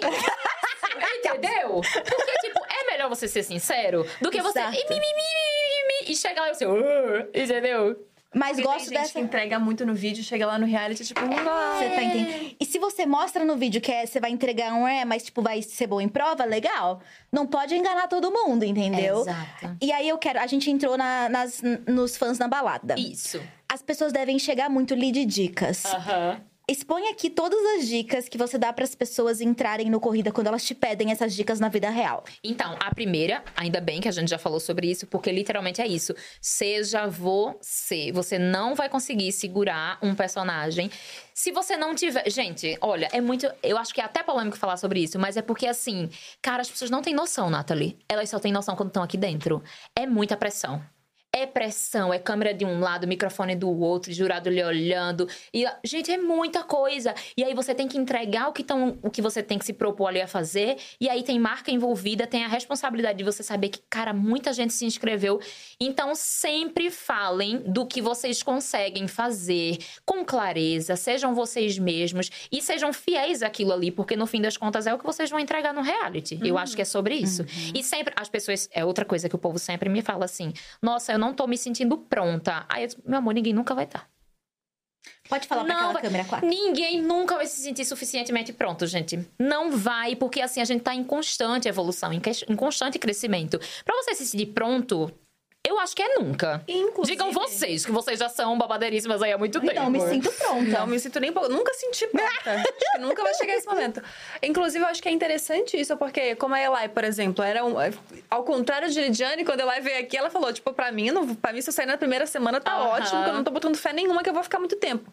E você vê a evolução da du- Sim. durante a temporada. Então, você não estar pronto, às vezes é melhor, porque a gente consegue ver a tua evolução. Gente, sim! E é um processo. E eu acho que, assim, eu acho não, eu tenho certeza, e isso é outra coisa que é muito importante falar pra vocês que estão aí assistindo, que as pessoas, elas gostam e elas precisam ver pessoas reais. Então, o que aproxima muito as pessoas no reality, em qualquer um, eu acho, é a questão da identificação. Então, se você é uma pessoa frágil, não tenha vergonha de demonstrar sua fragilidade. Entregue seu trabalho da melhor forma que você conseguir, mas mostre, tipo assim, eu tenho convicção e tenho uma gratidão imensa pelos meus girafas, que foram, o, foram as pessoas, inclusive tatuagem aqui, ó. Tatuagem, prato, almofadas. Tudo, tudo na minha casa tem girafa. Porque a- o meu fã-clube, na, na época do Corrida, que permanece até hoje, um beijo, girafa, eles amo vocês. É, eles é, conseguiram ter essa identificação comigo, porque definitivamente, novamente voltando àquela questão das pessoas que encontram comigo, eu sou desse jeito. Entendeu? Então, isso numa câmera, gente, isso grita, isso vem na câmera, que você não tá fazendo cena, que você tá, Sim. entendeu? Que você tá fazendo o seu melhor, as pessoas enxergam, ninguém é bobo. E quem fala mal é porque alguém vai falar, entendeu? Sempre Ninguém vai ter. E não agrada. E, tipo assim, o mais importante é você estar sendo fiel a quem você é, ao que você acredita. Estudem, porque é necessário estudar pra entrar nesse programa. Gente, estuda, tá? Se eu puder botar uma dica no topo, é essa. Estuda, entendeu? Seja fiel à sua personalidade, porque vai dar bom. Maravilhosa.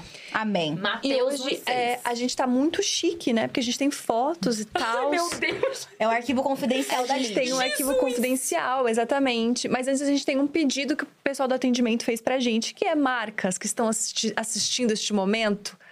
Mandem e-mail aí pro comercial corrida.destudio.com, porque é isso. Você pode patrocinar este, este grande reality show, fazendo várias coisas maravilhosas com pessoas incríveis como Lidiane, que passam por aqui. E realizar sonhos já. É o corrida, ele realiza sonhos, gente. Ele muda a vida das pessoas. Então as marcas precisam estar inseridas nesse contexto. E é muito maravilhoso, porque a, a prova que você ganhou foi justamente a Public Secrets, que é Exato. justamente a prova que fala sobre esse trabalho de publicidade Aham. com as marcas. É um momento não só das marcas encontrarem novos talentos, né? Porque, tipo, toda a movimentação pós-corrida em torno das marcas que apoiam e durante a corrida também é gigantesca. Fora que você cria relações, porque você depois trabalhou muito tempo com a Avon, né? Sim, sim, trabalhei já. Trabalho com ela até hoje, faço o trabalho. Ai, gente, e eu amo, tá? É uma marca assim que, nossa, me identifico. Eu tive o meu contrato muito bonitinho, muito lindo com ela. E o Corrida, ele entrega isso. Aí é que entra a questão do mudar de vida. Que, de- não sei se a gente vai falar isso aí sobre outra hora. Vamos falar várias Então, não vou coisas. falar tanto, mas é aí que entra essa questão, que tipo assim, realmente, marcas,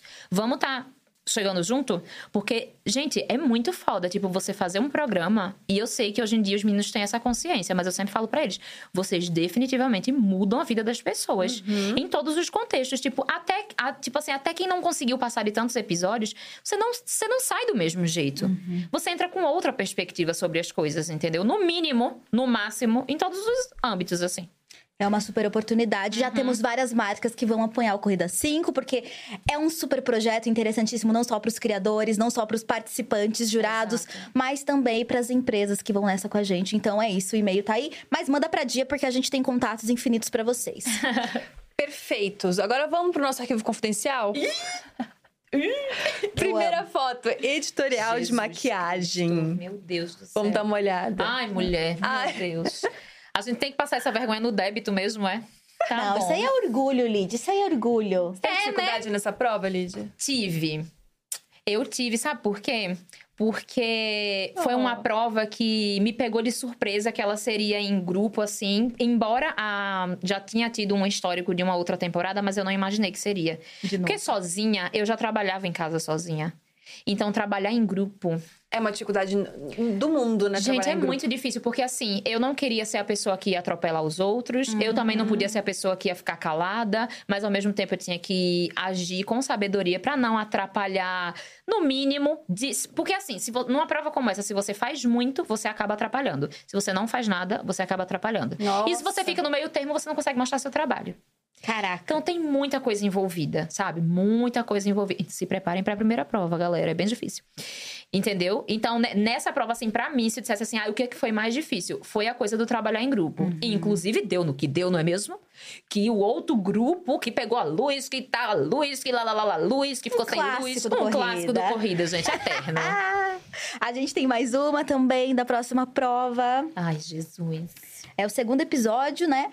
De make artística, Lídia. Esse episódio Aí foi, você... foi um babado na Você tua vida, grandona. né? Aí foi um lacre.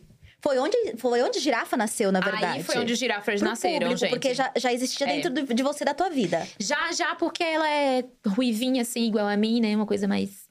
Eu amo. Essa prova. Ai, gente, essa prova me ensinou tanta coisa, sério. Me ensinou muito, porque entra naquele contexto de tipo, vou entrar para ganhar? Vou. Entendeu? Mas na humildade. Sempre sendo muito pé no chão, com certeza.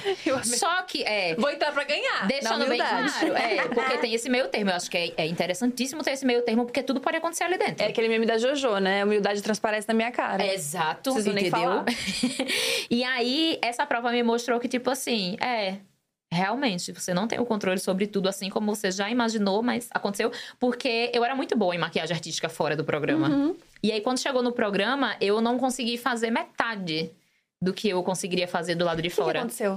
Eu não conseguia administrar o tempo, eu peguei materiais que não me ajudaram a executar a prova. Nossa. Eu fiquei nervosa, é, tinha que gravar ao mesmo tempo o flop, porque nessa prova você tinha que já gravar o flop todo mundo sem nem saber. Você lembra, né, Nathalie? Lembro. Se você ia estar ou não, porque quem tivesse ia ter que preparar um vídeo. Então já tinha que estar gravando. Então, assim, o gravar, o fazer a make, ah, era muita coisa. E não era num tempo tão, né, generoso como eu estava acostumada a fazer em casa. Entendeu? E vale salientar. É muito importante. A minha temporada foi a primeira a ter maquiagem artística. Olha. Então você então não eu não me preparei pra isso. Tipo assim, eu já fazia o que eu fazia em casa e assim, pra mim está tranquilo. Mas eu não sabia que ia ser o tempo que foi, eu não sabia que ia ter os materiais que estavam. tese, você ia deitar nessa prova, né? Que- Não, coisa só que aí, você tipo assim, eu achei que ia ter seis horas, gata, pra fazer. Não, né? E aí tive pouco tempo. E aí me ensinou que, tipo assim, você não está no controle de tudo. é, às vezes é assim mesmo. E aí vamos ver no que é que você pode melhorar. Tanto que quando eu volto do flop, eu falo, cara, isso aqui, muito obrigada. Tipo, vai me ensinar muito daqui pra frente a, a levar as coisas de uma forma mais, sabe? Eu tava muito nervosa nesse início. E depois do, do seu corrida, né, como primeiro com a make artística, essa se tornou uma das provas mais icônicas e agora as pessoas, inclusive, estão esperando e com medo Exato. dela. Talvez se tornou a prova mais assustadora. Se antes a gente tinha o papel higiênico Eu como vilão, poder, minha filha, agora é maquiagem artística. é maquiagem É artística. porque pensa, quem faz maquiagem artística? Gente, eu não faço maquiagem artística e eu fico lá no. Uhum. Oh, yes, Ah, yes, isso, É aham. isso aí. Ou, hum, hum, entendeu? É complexo, né? É complexo em todos os sentidos. É complexo porque você não tá ali com seus materiais. Gente, eu não sei se vocês têm isso, mas eu tenho. Eu tenho a minha mesinha, os meus pincéis, realmente, os meus materiais. Então eu tô acostumada naquele local de conforto. E aí você chega num lugar que de vez em quando tem uma câmera assim. uh, Dando um zoom em você. E aí tem pessoa falando do lado, pessoa falando do outro. Aí os materiais que você fica na mesa, mão tremendo. Eu inventei de vir de unha grande, eu me lasquei. Venha de unha curta. E eu, ai meu Deus, querendo pegar as coisas assim. Ai, o cílio que não encaixava. dica. Outra dica de ouro, entendeu? A não ser que você seja, tipo, babadeiríssima já de unha grande, manja de tudo. É. E aí eu fiquei meio perdida ali, naquele momento. Eu, caraca, meu Deus do céu, mas é uma prova gostosa. Mas é que tu, tu- tu- Maquiagem artística, imagino eu, né? Você fazer zero coisas. Mas é muito tu no teu tempo, né? Muito! É, e pegando um principal... café, Menina. fazendo no teu E teu principalmente mood. eu, que literalmente nunca fiz curso, eu sempre vou assim no que tá funcionando, Uhum. entendeu? Até hoje eu sou meio assim. Hoje em dia eu já tenho mais praticidade de tipo, ai, vamos fazer isso, pá, pá, pá. Mas é, era muito do tipo assim, que cor que vai bem com isso aqui? Ah, não sei, colorimetria?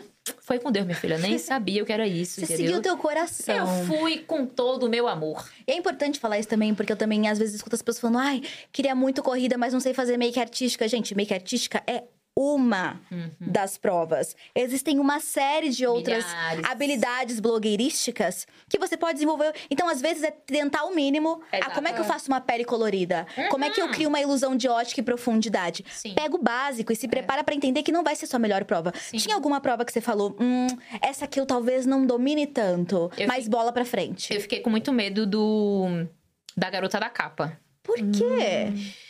Porque, assim, é, tinham poucas chances de tirar a foto. Eram só três Aham. cliques. E eu não conseguia me ver. E eu tava muito acostumada a tirar foto com a câmera, me vendo e tudo ah, mais, mas isso entendeu? antes do corrida, você já tinha receio dessa prova antes É, de entrar. Eu já, já tinha. Já tinha, Uhum. porque foi uma prova que eu lembro que a, a Tabata ganhou na segunda edição e que a gotinha do iluminador caiu na hora certa. E, meu, eu peguei base. Uhum. Peguei base. E eu achei, tipo assim, uma das coisas mais difíceis, pegar base. Porque eu queria gotejar a base no meu rosto, assim, caindo. Mas, ao mesmo tempo, poderia ficar muito feio. Poderia ficar uma bosta, Uhum. entendeu? Aí, tipo assim, era... Era nos 90? Era nos 2000. 2000. 2010, que era Isso, cara... E aí eu não, que era nos coisa do- Kardashian, não era? Não, eu acho que ficou Kardashian, mas era... Hum, agora eu não vou lembrar. Ah, eu tô. Gente, meio confusa. Mas era uma coisa assim, e aí era, era datado, mas não podia ficar datado porque era com Avon. E aí tinha toda uma questão de tipo, ah, e aí eu botei muito blush. Gente, eu dei uma chinelada na minha cara, pá, com blush. A base sumiu, foi um caos. Então, assim, pra fazer a foto, eu já fui meio insegura, porque eu já sabia que tava tudo intenso demais. Mas a Então, a, gente vai passar nessa prova já já. tá, É. tá. Vamos pra, pra terceira, terceira prova, que é Public Challenge, que saiu você mandou super bem. Essa do Public Challenge Foi, não foi? é a do. Ah, tá! É a prova que eu fiz com o Gabi. Tava Então, gente, foi um caos esse dia. Foi um caos também? Porque foi todo mundo pro flop. Não foi esse? foi Ah, é flop? verdade. Não foi esse? Ou não foi? Foi esse, gente. A Ou minha foi azul? Calma. É que teve duas provas que eu Foi, fiz com o foi Gabi. Não foi, foi todo mundo. Amiga. Caraca, amiga. foi esse. Ninguém Nossa, seguiu o briefing. os três primeiros. Amiga, foi um. Olha! Nossa, a sua temporada foi mu- Agora, porque como eu tô com a, eu tô com a quarta mais fresca na minha cabeça. sim. Ah, o que você foi bem, o que você foi bem foi o Public Secrets. Que eu estudei, né? Que você estudou, não foi esse Public Challenge. E foi tipo assim, tá todo mundo suspenso. Terceirão. Gente, essa olha, sala tá horrível. Essa sala tá horrível. Foi um caos, minha filha. Foi um caos de azepam nesse dia, entendeu? Foi caos. Eu tava muito mal. Porque, tipo assim, foi uma coisa que fugiu completamente do nosso controle. Era pra fazer em dupla. E eu achei que o vídeo tinha ficado muito bom. Pra o tempo que a gente recebeu. Só que aí acabou que a gente esqueceu de colocar a hashtag arroba do patrocinador. Ai, gente, foi um Que a gente sabe que na vida da blogueira, É, isso destrói. refação. E aí foi Isso destrói pra todo qualquer hiperprodução. Quando eles falaram, tá todo mundo no flop, eu fiquei assim. E você já viveu isso, Lid? Do quê? De esquecer alguma coisa e a marca mandar refazer tudo? Tipo, e você lembrou desse flop? Não, acho que Olha, não. ela aprendeu. Ai, na vi- o importante Ai, é na menina, que vida. né, foi um flop assim muito. O O importante é trauma na foi tão profundo. Foi Nossa. profundo. Não, gente, foi. Quem Mas eu lembro. uma cor errada. Ai, menina. E aí, tá, vai refazer tudo. Vai, Vai refazer, refazer tudo. Vai voltar, volta três vezes o vídeo. Pior que cada que vez você esquece uma coisa diferente. E a refação, além de você se sentir muito humilhada, que você pensa, não sei fazer meu trabalho E o direito. tempo, né? Que você, tipo, ai, caraca, você, em vez de E o fazer outra coisa, tá fazendo três coisas. me- Ai, E a energia já tá aqui, né? Você já assim no vídeo, ó. Cão! Como é que é a sensação de ir pro flop?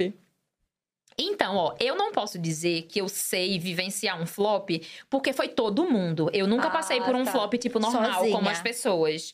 O- a única vez que eu fui foi nessa que foi todo mundo. E aí foi muito diferente, porque, tipo assim, era um. Faça uma foto aí de um milhão, todo mundo. Então, assim, eram muito mais possibilidades de ficar. Entendeu? Chorei, chorei, menina. Chorei, menina, feito um bebê, porque eu não queria sair. Era um momento, tipo assim, cara, mas o meu vídeo ficou legal, sabe? E no início eu saí por causa de uma foto de um milhão podre.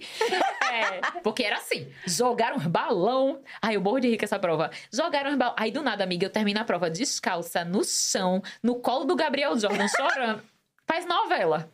Eu lembro um salto jogado no meio do nada. É um negócio, é um caos, um caos, um caos, um caos. Parecido com isso, pra mim, só tem a prova da quarta temporada do, do pessoal que era da maquiagem artística, que eles estavam no auge, cada um com uma carona. Triste, Uma de- né? A uma de xereca, assim, aí consolando a Isa, que tá de vovozinha, e eu, meu Deus do céu, o que, tá acontecendo aqui?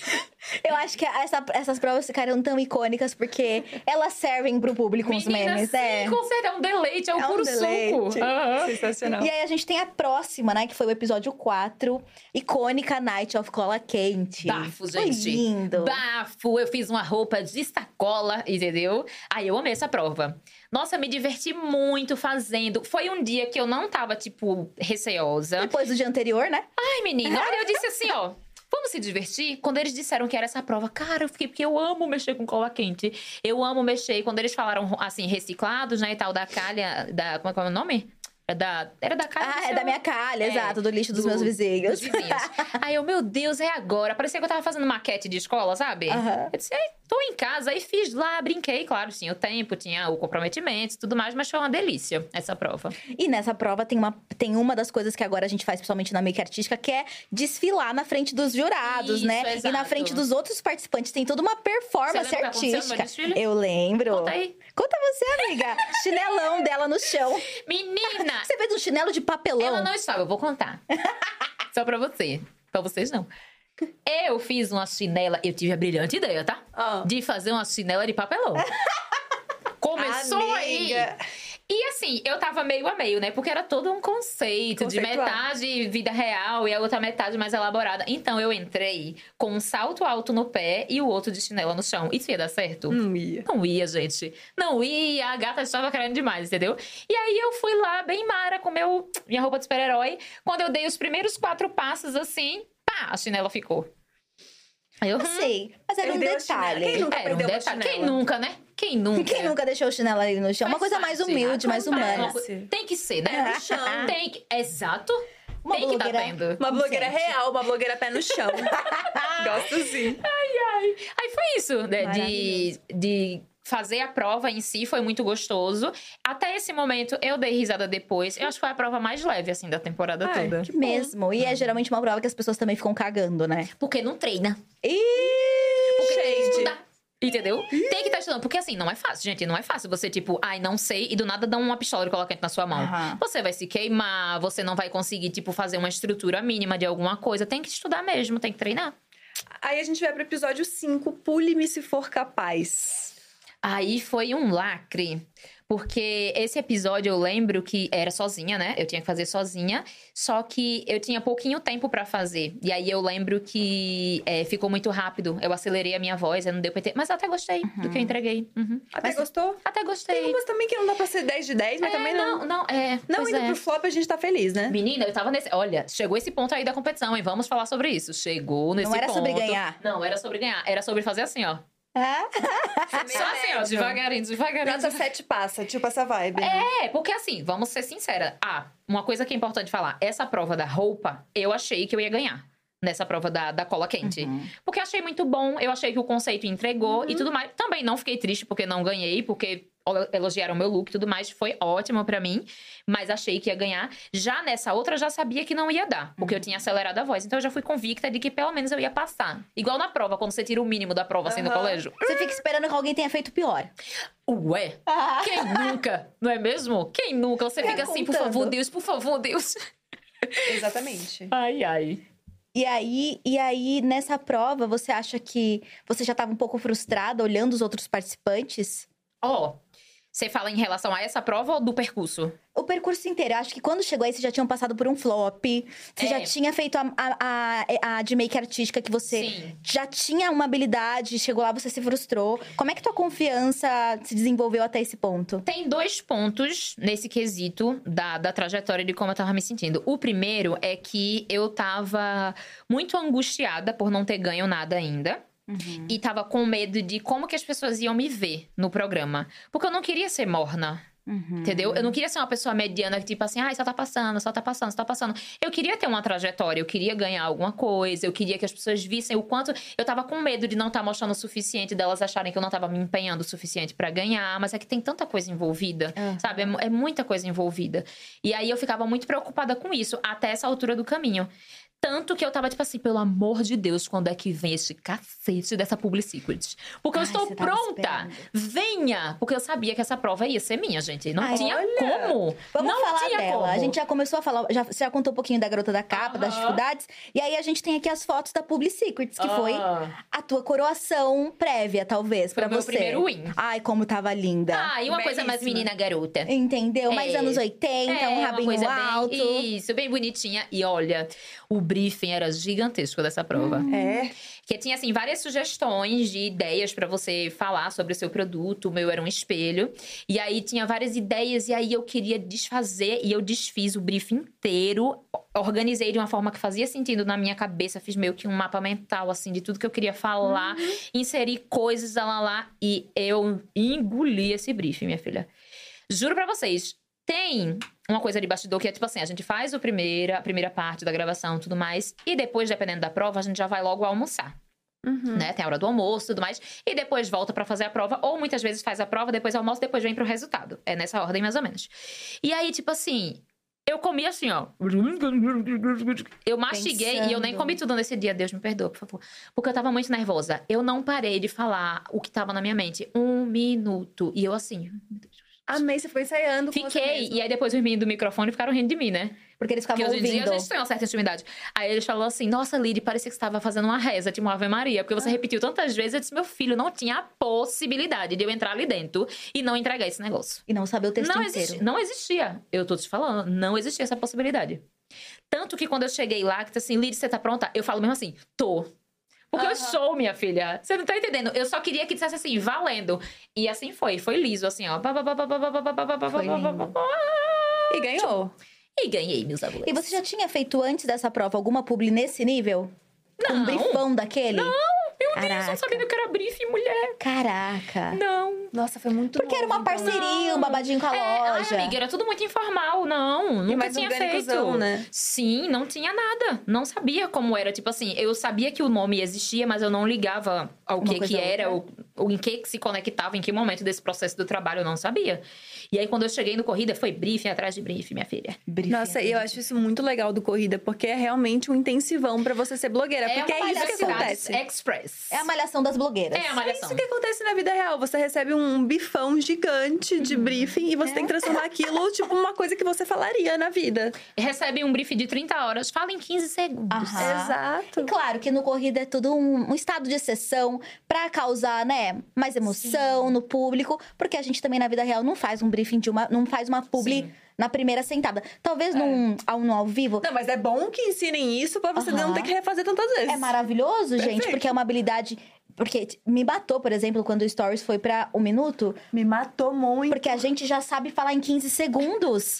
Você desenvolve esses formatos pra Eu conseguir prefiro trabalhar. dividir agora os stories Amiga, de 15 sim. em 15. Porque é muito sofrimento. Muito sofrimento. Então a gente desenvolve habilidades, Sofrimento né? da blogueira é muito sofrimento. Que sofrido, gente. Olha! Mas, por exemplo, eu sou meio demorada pra gravar publi. Aham. Ai, porque eu fico, ah, uma pessoa assim, oito anos fazendo isso, né, amiga? A gente já tem experiência, já tá menos ansiosa. E aí, às vezes, isso justifica uma preguicinha, talvez. Aham, um pouquinho. Mas aí, quando você pega festival, quando você Que é pega lata. um ao vivo na lata, cobertura no stories do cliente, Meu Deus. cobertura.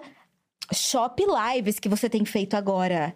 É. Isso, esse foi o formato da pandemia. É, É ao vivo. É na hora. é babado, gente. Essa prova te preparou pra trabalhar, então. O corrido inteiro, né?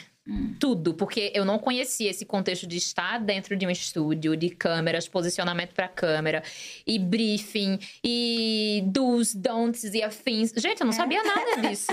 nada, nada, nada, nada. Não tinha ideia do que me aguardava, porém estava muito aberta a aprender, a entender tudo, entendeu? Perfeito. E aí no episódio 8 a gente faz uma coisa que você descobriu que você é boa, mas você não sabia, que é maquiar e falar. Menina, olha, eu vou dizer um negócio pra vocês. Eu, ai, não preciso nem falar, né? Eu falo muito. eu falo demais. Nessa prova aí, eu fiquei muito feliz porque o Rafa, ele falou um dia antes, amanhã é maquia e fala. Então se preparem.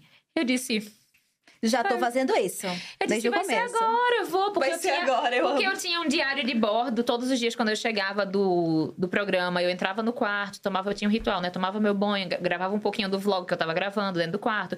Aí passava tudo que tinha sido do dia, porque eu não queria esquecer, eu queria eternizar aquilo ali. E aí depois no outro papelzinho eu escrevia o que poderia ser no outro dia. E nesse dia eu sabia o que iria ser. Então, todos os dias foi uma suposição, um supositório, como eu costumo dizer. E eu não, tipo assim, tipo, cara, eu tô com a faca e o queijo na mão. Nesse dia, eu lembro que eu fui dormir, acho que três e meia, quatro horas da manhã. Caraca. Porque eu disse, eu vou. Era pra, tipo, você poderia escolher uma maquiagem, uma técnica, uma dica, qualquer coisa. Aí eu peguei uma paleta, peguei, saí pegando vários produtos pra fazer uma make completa. E cada nome de cada sombra eu ia interligando com alguma coisa da minha vida. E Ela aí, cada parte da jogar. make, cada parte da make eu linkava, tipo assim, eu tenho um lápis de. Eu vou começar pela base, certo? Então, na base eu vou falar sobre isso. No corretivo eu tenho que trocar de assunto e falar sobre isso. No, então, eu fui fazendo esse jogo de raciocínio na minha cabeça pra ser concisa, né? Falar num tempo ok. E também poder falar sobre mim. Então, tipo, ah, sobre que parte da minha vida eu posso falar mais rapidinho? Ah, é sobre isso? Então eu vou fazendo blush, que é só passar aqui rapidinho. E aí eu fui, entendeu? Conecta. E foi uma delícia. Eu, eu tava zero nervosa nesse dia. E era a semifinal. Tipo, eu tava zero nervosa, zero nervosa. Nesse dia tava eu, acho que tava eu, a Nath, a A Paloma. Nath, a Paloma e. Não, acho Ah, que tá. pra fazer uma aqui e fala era só, não era? Acho que. Acho que foi, porque o seu ainda foi em dupla. Isso, exato. Isso, foi E agora aí- que foi três. E aí, É é, exato. E aí foi isso. Aí, tipo, eu tava muito tranquila, tinha estudado. Falar sobre mim é muito fácil, porque eu tenho conhecimento, assim, da minha história. Então, tipo, eu gosto de contar, entendeu? Aí foi fácil. Incrível. Foda. E aí isso te levou Estudiosa. pro grande momento. Estudiosa demais. Nossa. Amei. E aí te levou pro grande momento que foi a final do Corrida. Temos imagens também. gente, toda trabalhada na pedra. Recebendo, recebendo a coroa de Kênia Borges, inclusive, que foi mancando, mas foi. Mas foi, Kinga. Se acidentou na piscina, a nossa rainha. Maravilhosa. Inclusive, ela vai estar aqui pra falar com a gente semana que vem, né? Semana que vem, Yes. quinta-feira, a gente vai falar. É maravilhoso fazer essa, essa retrospectiva. Muito. Porque a gente vai entendendo como todo mundo viu as outras temporadas, como se estabeleceram depois do projeto. Como é que foi a final pra você? Ai, gente, foi. Nossa, foi um misto de emoção tão grande. Porque, assim, eu tive, como eu falei pra vocês, eu tive o apoio do, da minha fanbase muito grande. Nossa, os girafas estavam, assim, empenhadíssimos. Eu tinha muita assim, esperança de ganhar, porque eu via o empenho e via também o quão positivo estava sendo os comentários das pessoas pra, com a minha pessoa durante os episódios, eh, nos posts que eu soltava durante a temporada. Então, assim, se tem uma coisa que eu não posso reclamar é de sofrer hate. Não sofri nenhum. Só recebi amor, carinho. Juro, gente, assim, foi uma das melhores experiências até hoje. Eu sempre encontro as pessoas, é sempre muita, muita gratidão. E eu tenho muita gratidão por eles, porque no final das contas, quem trouxe a vitória pra mim foram eles. Porque eles se empenharam muito, era multirões e multirões e bababá. Então, eu fui, no dia que eu fui viajar para o. Pra o corrida, né? Pra final, é, eu lembro que eu tava muito com essa, essa expectativa de vou ganhar, mas se não ganhar, eu tenho agora uma comunidade junto comigo. Ai, que bonito. Porque eles eram era muito forte. É até hoje. Eles são, tipo assim, muito. Eles são muito incríveis. Isso é uma coisa, assim, muito positiva que o Corrida Olha consegue trazer. Olha, gente. Belíssima! E a minha coroa é a mais bonita de todas, hein? Gostaria de deixar isso aqui pontuado. Chique, Vamos ela. fazer igual pra todo mundo, porque essa é belíssima. É belíssima. E aí eu me preparei, foi um caos pra arrumar esse vestido. Gente, foi. Ai, o vestido pesava mais de 10 quilos, eu toda dura, assim, ó. Mas tava feliz, eu sabia que eu tinha cumprido a minha trajetória até o final. Tinha conseguido, assim, o meu objetivo maior, que era vivenciar a experiência toda, entendeu? Depois que eu vi as pessoas assistindo, eu fiquei mais feliz ainda, porque se tem uma coisa que me deixou aliviada, foi saber que as pessoas conseguiram me enxergar. E isso era uma coisa que eu queria muito. Tipo, será que as pessoas vão conseguir enxergar quem eu sou, do jeito que eu sou? Será que tá certo o que eu tô fazendo? Eu queria essa validação das pessoas de uma forma positiva, assim, não só pontos positivos, porque eu aceito muito feedback, aceito super em todos os âmbitos. Mas eu queria que elas enxergassem a bondade que existia no que eu tava fazendo, a verdade, a garra, a perseverança. E eu consegui, graças a Deus, assim. Foda. Não, A isso gente é. é Mais uma fotinha também, né, acho? Temos. Temos. Ai, meus Isso é lindos. incrível, porque agora a gente pode entrar nesse assunto, que é você falou que muitas coisas mudaram depois do corrida, mas a gente ficou muito nesse lugar lúdico. O que, que mudou na prática? Tudo. Aquela. É assim, quando a gente fala, quando eu particularmente, né, eu falar por mim mesma, quando eu falo tudo, é no sentido de pensamentos, é, audácias, pessoas que o Corrida me trouxe, oportunidades. Primeira coisa que eu tinha em mente quando eu ganhasse o Corrida era me mudar para São Paulo. Isso era uma meta muito clara na minha cabeça. Porque eu sempre quis vir para cá, porque eu sabia que aqui as portas iam começar a se abrir. Porque Querendo ou não, lá onde eu morava é muito mais difícil, gente. Até pra chegar uma caixa de recebido não chegava. Entendeu? É muito difícil. Lá, tipo, lá em Recife, em Jabotão, Nordeste, as pessoas sabem, quem é de lá sabe, que a maioria das pessoas, naquele tempo, que conseguiam fazer minimamente o seu pé de meia ali, é quem era rico. Porque tinha uma patota, tinha um pessoal, entendeu? Tipo assim, ou você tinha grana e conhecimento, ou você realmente só ia ficar por ali fazendo seus conteúdos. E eu queria viver daquilo. Então eu tinha essa meta. Então, assim, ganhando corrida, que na minha época o prêmio foi 20 mil reais, que agora tá maior. 50, né, 50, Lid? gata, 50. Mas 20 mil reais, gente. Meu Muita- Deus, eu disse, grana. eu ganhando esse dinheiro é muito mudando pra São Paulo. Tanto que eu ganhei o corrida em dezembro e dia 27 de janeiro eu já estava aqui. Eu peguei o dinheiro, fiz a minha mudança, peguei todos os meus cagados, botei dentro do caminhão, paguei a minha mudança interestadual babadeiríssima e vim morar em São Paulo. E aí foi quando, tipo assim, bum, tudo começou. Tipo assim, eu conheci pessoas e fiz amizades, consegui, assim, eu falo, uso muito essa palavra, desarnar, consegui desarnar, falar mais com as pessoas, me comunicar, abrir portas pra mim, trabalhar com outras marcas. E aí teve super apoio dos meninos, porque, assim, é uma família realmente, né? Então, assim, os meninos me apoiaram muito. Eu sou muito grata ao Fi e ao Edu. A de estúdio como um todo, mas eles dois, porque foi além. Foi além. Eles Foi têm pegar na mão e foi, falar, pegou vamos junto. na minha mão e vamos juntos. Os primeiros eventos que eu fui aqui, eles me botavam no meio, tipo, vamos lá, você vai com a gente, vou te apresentar. vamos- Gente, eu não esqueço de nada que as pessoas fazem por mim. É uma vida de Cinderela, né, É uma vida de É Cinderela. a- as- os fados madrinhos. Os fados madrinhos. Os padrinhos mágicos. Os padrinhos mágicos, Entendeu? literalmente. Olha, entendeu? E aí tem toda essa questão de eu conseguir. Hoje em dia eu me vejo, ah, assim, uma comunicadora ainda mais é, desenvolta, experiente, naturalmente. Eu consigo me comunicar com as pessoas e fazer com que elas entendam o que eu tô querendo dizer. Eu amo fazer maquiagem. O meu nicho hoje se divide em dois. Eu gosto de levar beauty pro Instagram e falar pelo YouTube, gosto de fazer vlog em todos os lugares. Sou animada, entendeu? É. Sou uma pessoa pra cima, alto astral. Profissionalíssima. Ai, gente, é, entendeu? E sou dedicada. Tanto que eu sempre costumo é, fazer um mantrazinho pessoal de tipo assim. Porque as pessoas, querendo ou não, vocês sabem, e muito melhor que eu, que as pessoas na internet, elas podem ser muito maldosas. Aham. Então, muitas pessoas chegam a dizer, tipo assim, nossa, espero muito que um dia você faça sucesso. Ai, nossa, quem sabe um dia você faça sucesso.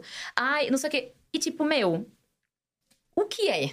A pergunta mais, tipo, é o que é sucesso? Porque quando, Gabs e Natalie, eu imaginei viver e fazer o que eu tô fazendo hoje. Em tempo recorde. Entendeu? Quando que eu imaginei que eu teria, porque eu tenho uma vida de princesa, gente, literalmente. Eu sei que a gente sempre se cobra a querer mais e isso é natural. Porque faz parte da gente querer mais. E isso é até saudável, até um certo ponto. Mas eu entendo que, tipo assim, meu, não tem como. Todo dia que eu abro os olhos, olho pra minha casa, a casa que eu tô morando, sabe? Linda. Eu consigo receber meus amigos, eu consigo, tipo, ter contato com vocês, ir pros eventos, ser bem recebida. Onde eu chego, graças a Deus, eu sou uma pessoa que eu me comunico e eu sei fazer com que as pessoas entendam que, cara, que menina bacana, vou conversar com ela, entendeu? Porque eu sou assim. E pra onde eu vou, eu levo isso, entendeu? Então, isso pra mim é. É por isso que eu falo assim: o Corrida mudou tudo. Porque ele me trouxe essa segurança, ele me trouxe essa abertura de portas, ele me trouxe essa empatia com o próximo, me trouxe a consciência de saber que tudo o que eu tenho já é incrível e que se eu quiser mais é só eu continuar me dedicando como eu sempre fiz na minha vida inteira. E assim, quando que vai dar certo? Já deu. Já Já deu deu, muito certo, entendeu? Pra mim já deu, já deu desde sempre, porque eu tenho um histórico de vida que foi muito difícil. Então estar na posição que eu tô, poder me comunicar com as pessoas, falar abertamente sobre assuntos que tipo assim, antigamente não dava, hoje em dia já dá. O mínimo de uma mensagem que eu recebo de alguém falando assim: "Nossa, Lid, fico doida pra chegar do trabalho e assistir o seu vlog". Porque é o momento que eu pego meu bom prato de comida e vou assistir. Porque, cara, eu, é, sabe, é um alívio do meu dia. É muito gostoso ouvir isso, gente. É muito bom, é muito gratificante. E não tem dinheiro que pague, tá? A gente precisa de dinheiro pra pagar os boletos, inclusive Elomarcas. Mas, no mais, a gente sabe que no fim das contas é sobre isso. É sobre o que você consegue passar pras pessoas. O que você tá deixando de legado aqui na Terra. Ai, militei, gente. Ai, Não, me tá inspirou. certíssima. inspirou. Não, e é maravilhoso dizer que a tua trajetória foi tão consistente, tão maravilhosa. A gente falou isso com o Eric Neto na semana passada ou retrasada? Passada? Foi. Foi semana passada. foi passado. Isso.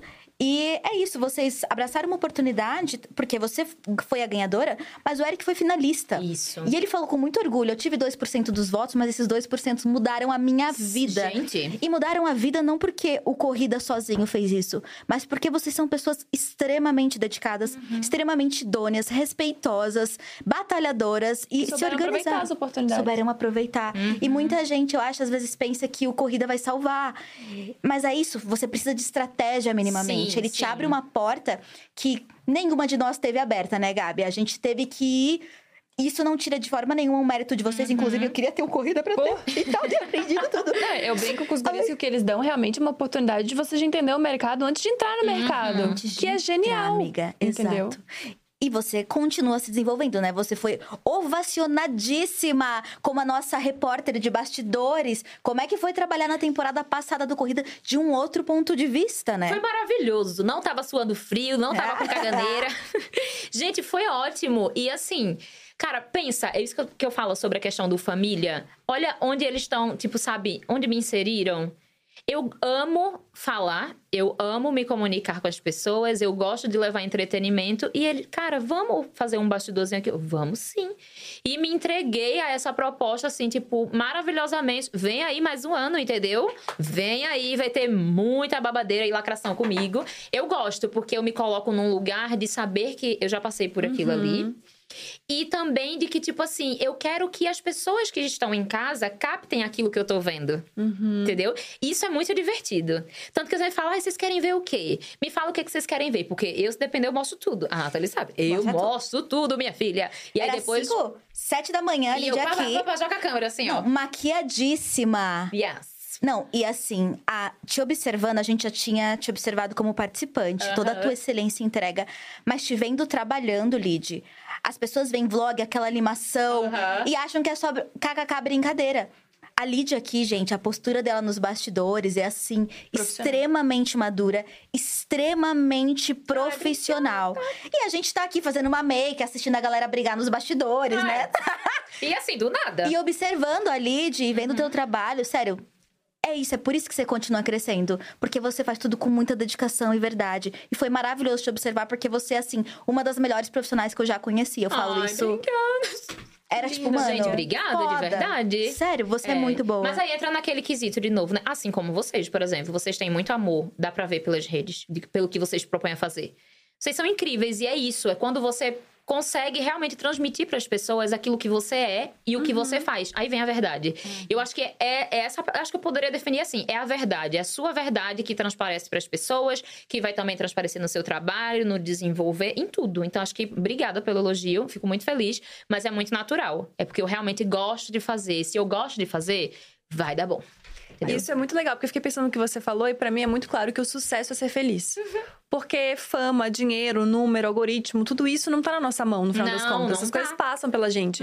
Mas você olhar pra trás e sentir orgulho daquilo que Sim. você fez e tá feliz fazendo aquilo, Cara, isso não tem preço. A gente tá acostumado a, no mundo, numa sociedade onde, infelizmente, a maioria das pessoas não consegue trabalhar com aquilo que elas gostam. É verdade. É um puta de um privilégio que a gente tem. Nossa, E abrir mão desse privilégio só por causa de número ou pra ganhar mais visualização e fazer uma coisa que você nem acredita tanto, Exato. isso é desperdiçar um, assim, uma, uma oportunidade divina, sabe? Como de fazer aquilo que você gosta. Tem muita gente que tem tanto e não sabe ter.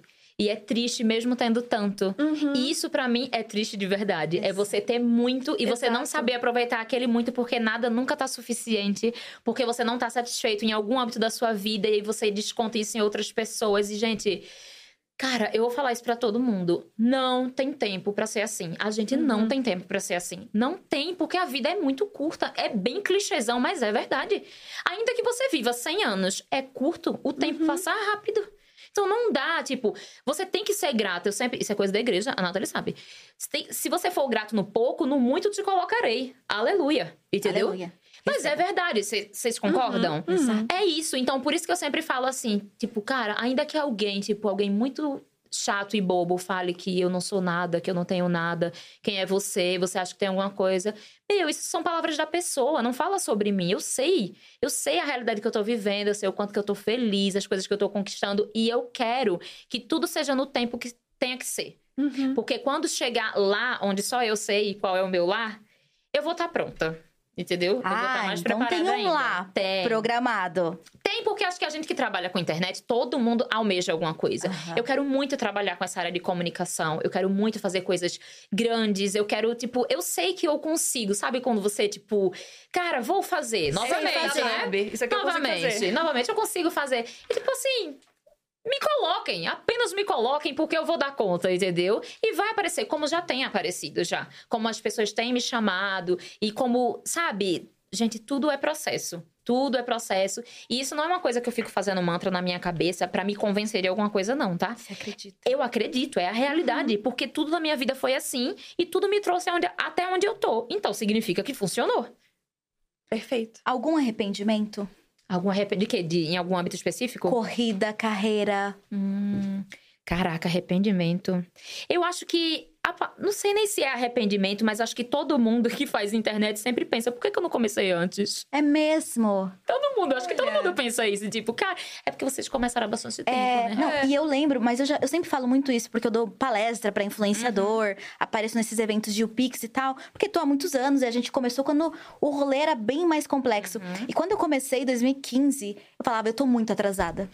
Meu Deus. Tá tarde demais, a gente já tinha pessoas Saindo, era a época das capas de revista, Aham. de todas as blogueiras na Capricho, de Bem todas Capricho, as blogueiras na toda tinha, atrevida. Era um momento em que você já tinha uma cultura de influencer muito estabilizada.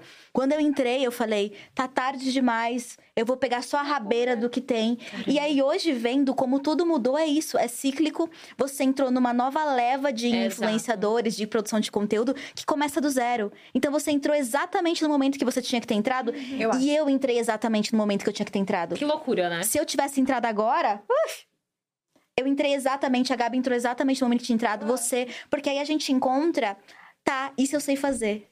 Naquela época eu falei, isso eu sei fazer.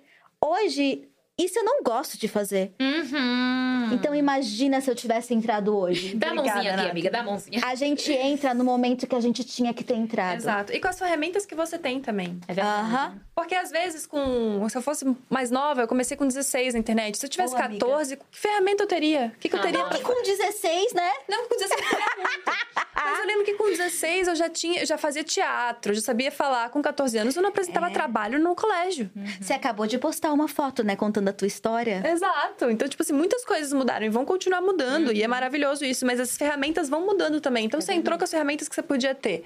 Com todos esses anos de balé que você tinha, com a vivência de trabalhar em sete escolas diferentes Sim. ao mesmo tempo. Da tudo aula. Isso, é, tudo isso fez a Lid ser quem a Lid é pra Sim. entrar na internet, entendeu? Verdade. Então faz muito sentido. É sobre, gente. Tá vendo? Levei uma lição agora. Cara, que entrevista massa! Já acabou. Obrigada demais por obrigada, isso. gente. Tudo. Foi incrível. Eu acho que nunca uma entrevista ficou tanto tempo eu e a Nathalie assim, ó. Cara, Caraca. não, inspiradíssima. Você não vai sair daqui e mudar a tua vida? Eu vou mudar minha vida inteira.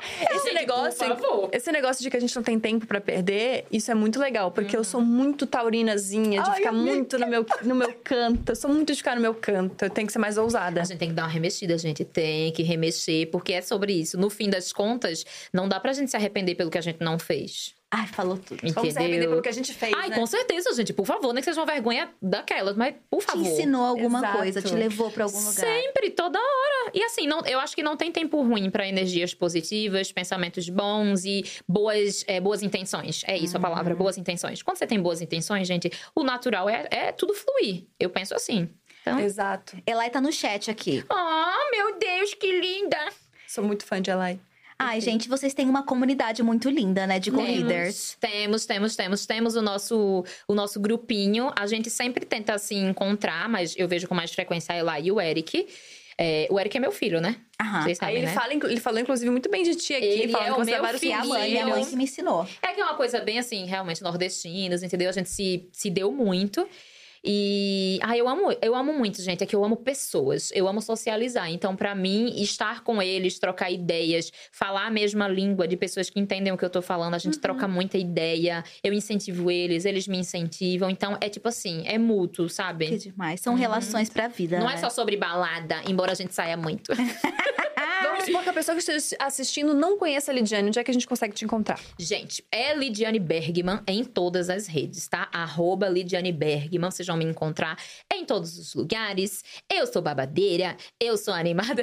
Brincadeiras à parte, mas é isso, gente. Se vocês querem conteúdo leve, se vocês querem makes, se vocês querem alguém assim, tipo, ah, eu quero um entretenimento bacana hoje. Pode ir lá no meu canal, Lidiane Bergman também. Quer make? Vai lá no Instagram. Quer palhaçada? Vai nos stories. Todo lugar tem alguma coisa. A linha de editorial prontinha, né? Pra atender todas as audiências. Ué. Profissional. Perfeita. Muito obrigada, Lid. Maravilhosa. Gente, Tudo. obrigada eu. Nathalie, se a galera quiser é, participar da corrida, corrida 5, como é que faz? Gente, vocês precisam se inscrever, mandar o vídeo de inscrição até dia 4 de agosto, tá? Gente, ó, você nunca vai estar pronto. Você nunca vai estar pronto. A gente tá aqui há anos não se sentindo pronta, mas pode mudar a tua vida. Se você tem sonho de viver da blogueiragem, de entrar nesse mundo, se inscreva, seja honesto com você mesmo. Muitas coisas contam. Teu vídeo não precisa ser o mais foda, o mais explodido. A Lid é um exemplo ruim, né? Porque o vídeo dela foi incrível. Mas muitas coisas contam e as pessoas precisam ter confiança de que elas têm o que entregar. Seja você, se mostre, mostre as suas habilidades sem ter medo de achar que você pode ir mal em alguma prova. Porque acontece e isso, bem ou mal, pode te levar para uma grande final e te fazer ganhar 50 mil reais, galera. Eita, vamos gritar essa informação o quê? Exatamente isso. e fica aqui um recado pro Edu e pro. Eu já falei isso várias vezes. Toda vez que eu encontro vocês, eu falo isso. Mas o que vocês fazem na internet, no YouTube, em 2023, nesses anos todos aí, no quinto corrida, é tipo... É sensacional, assim. Eu sou muito fã do trabalho de vocês mesmo. Porque eu, trabalhando com conteúdo há mais de 10 anos, eu sei que não é fácil. É. Fazer um reality não é uma coisa simples. E o que vocês fazem é completamente genial do início ao fim. Então, parabéns, gente. O Corrida Que seja muda mais um vidas. incrível. Exato. Vidas de criadores, vida dos jurados. Corrida me mudou. Ele deu vazão para esses anos de chute, exaustão e vitórias que eu tinha. E eu só ficava aconselhando as pessoas na rua. Então, eu sinto que eu- faz sentido na minha vida, faz sentido na minha carreira. E me dá a chance de conhecer profissionais incríveis e pessoas que me inspiram a continuar. Amém! Amém, todos nós. demais. Então é isso, gente. Terça-feira que vem a gente vai entrevistar o Caê aqui, que é jornalista e também roteirista do Pra Variar. Então a gente vai fazer uma grande fofoca. Semana que vem também tem especial da Barbie. E quarta-feira a gente vai ter aqui uma roda de conversa. Vamos ter uma roda de conversa falando de Barbie e a gente também vai ter a Kêmia. Então a gente vai entrevistar todas as winners do Corrida das Blogueiras. Um beijo grande e até semana que vem. Tchau, gente. Valeu. Beijo! Música